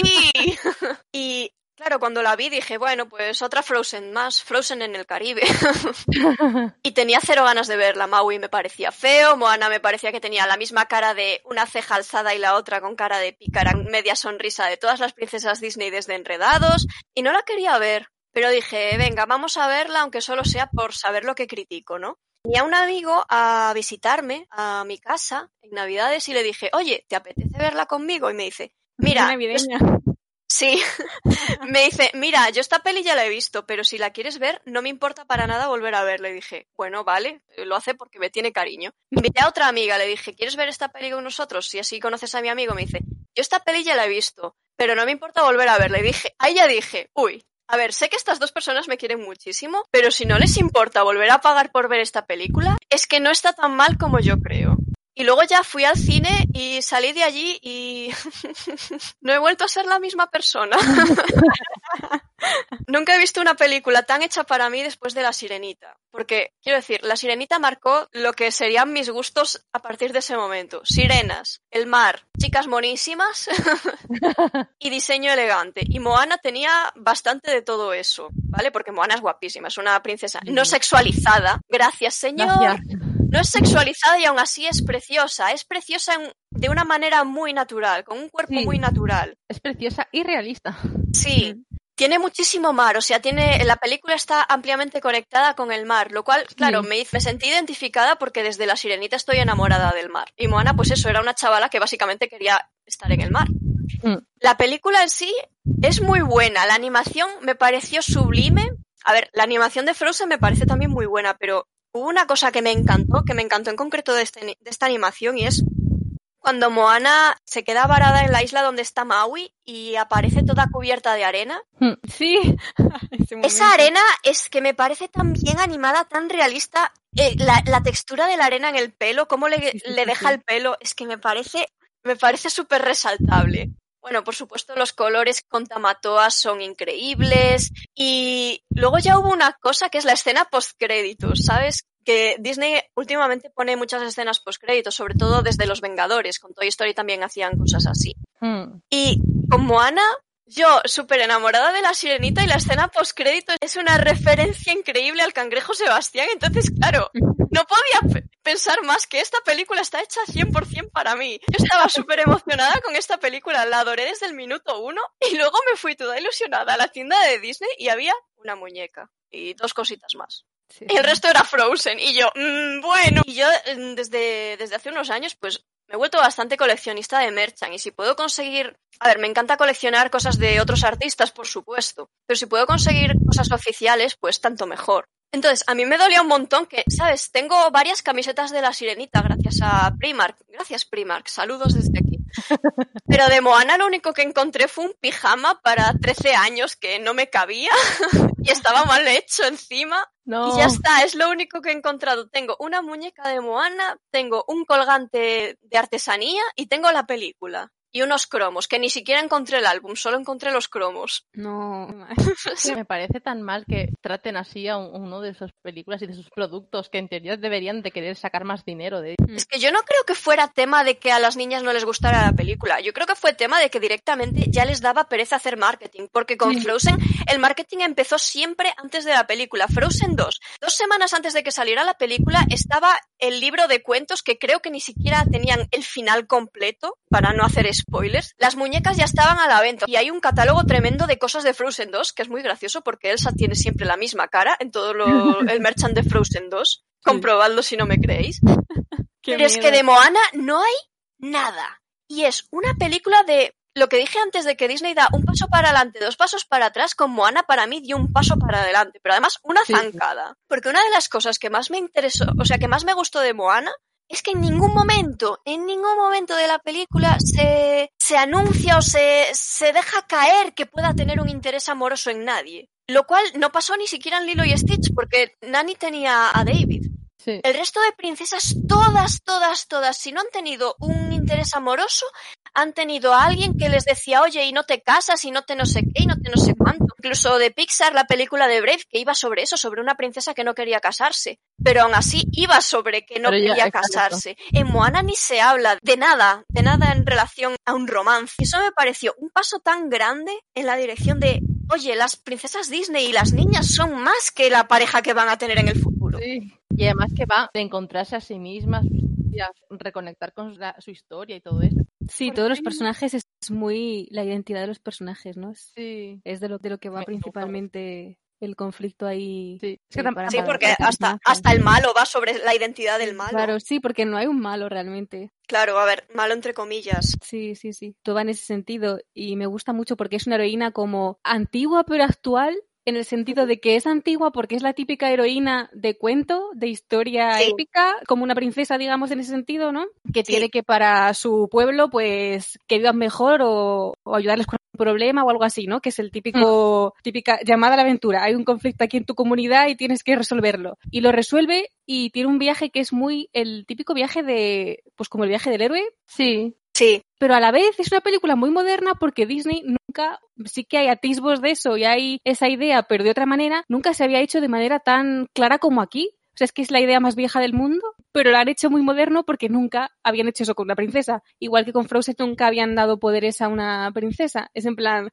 estaba ahí delante, ¿por qué no lo habéis hecho? Es que no, entiendo Disney, de verdad. Disney no tiene sentido. Moana es una película que se puede comparar mucho a Pocahontas en ese sentido, porque realmente va de una cultura que no es blanca, naturaleza, de cómo la naturaleza afecta a esa cultura, del reencuentro con la naturaleza incluso, pero de una manera totalmente distinta. No, no me parece que esté tan fetichizada. De hecho, hay una escena que es básicamente igual en las dos películas, que es cuando Pocahontas está hablando con el árbol este, La sauce. te dice que es tu responsabilidad todo, tienes que hacerlo aunque no quieras o no puedas o lo que Sí. sea, te jodes y lo haces. Y en Moana la conversación es palabra por palabra lo mismo, pero está hablando con el espíritu, no sé si es su abuela o solo es... Sí, es lo Es mismo. abuela. sí. Hay una diferencia muy Sí, clara. Pero lo que le dice la anciana, la abuela, que, que si cree que no puede hacerlo, lo importante es ella, que no falla por no poder hacerlo, por como que, bueno, si no puedes hacerlo, no tienes por qué. Ese es el mensaje que está dando a los niños. De hecho, hay, de hecho la abuela. De hecho, la abuela Tala, que es como se llama la abuela de Moana. O sea, Mm. es que esa escena es prácticamente un paralelismo con Pocahontas porque están hablando con el espíritu de la abuela, de hecho. Sí. El espíritu fantasmal de la abuela.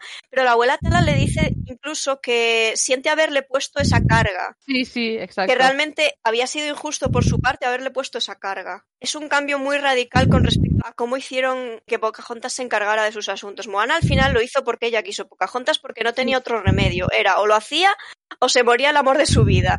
Y Moana, bueno, se moría su pueblo, ¿no? Que también es una presión importante, pero también le dijeron, vale, es verdad que está este problema, pero tú eres solo una persona. Hmm. Y aunque seas una elegida, no tienes por qué ser Dios. Tú has hecho lo que has podido y si no puedes más, está bien. Sí. Con eso basta, no hace falta que seas sobrehumana. Oh, Dios mío, Disney, gracias por el Más que nada porque, o sea, nosotros lo estamos viendo y lo estamos comentando y aquí con nuestras opiniones, pero realmente son películas para niños. Y Sí, en claro. menor medida, estos son mensajes que, los, que se les quedan a los niños. Lo van a ver y es en plan, "Ah, esta princesa que bueno, quiere ser como ella, bla, bla, bla. Todo te influencia en la vida. No, sí, obviamente, o sea, cuando he dicho antes lo de las princesas y tal, bonitas y que sea Sí, sí. gracioso y demás, sí, me refiero para niños muy pequeños y eso es muy vistoso y divertido. claro, Pero claro. los mensajes de Disney obviamente calan. Yo cuando era pequeña y vi Mulan, la escena me la ponía mil veces en la que toda China se inclina ante una mujer. Yo tenía súper claro que ella era una mujer y que eso no iba a pasar en la realidad nunca.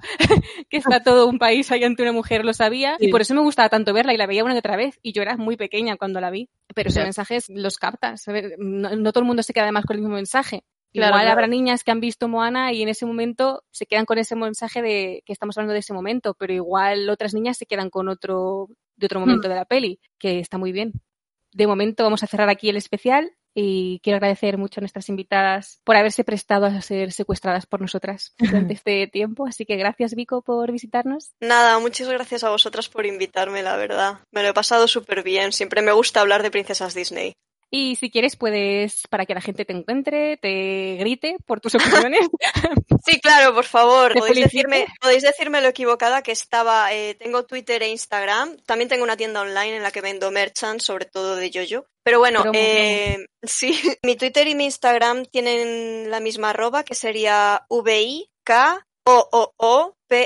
Vico Ops, con muchas, con tres OEs. Porque sí, porque Vico y porque Ops. Y nada, si os gusta lo que dibujo, lo que hago, pues ahora mismo tengo la tienda online abierta. En Twitter lo tengo en mensajes fijados y en Instagram está el link en mi bio. Y nada, muchísimas gracias. Y gracias también a Alicia por acompañarnos, aunque ha tenido que ausentarse un ratito, pero ha podido unirse para la despedida. Así que muchísimas gracias por estar aquí con nosotras y hablar de princesas Disney. Si quieres, puedes decirnos dónde podemos encontrarte para hablar del caldero mágico o de cualquier otro tema. Pues muchas gracias a vosotras por invitarme y bueno, en Twitter estoy como Amy barra baja blue y tengo un podcast con su Team que hablamos de un montón de cosas. muy interesante escucharla, que yo lo escucho y está muy bien. Sí, sí. ¿Vale? Y- y esto es todo por hoy, que como siempre podéis encontrarnos también en Twitter, en arroba femtailspodcast, o también podéis escribirnos a nuestro correo femtails.gmail.com para comentarnos cualquier cosa sobre el episodio de hoy o comentarnos temas que queráis que hablemos en el futuro. Y nos vemos en el próximo. Bye bye. Bye.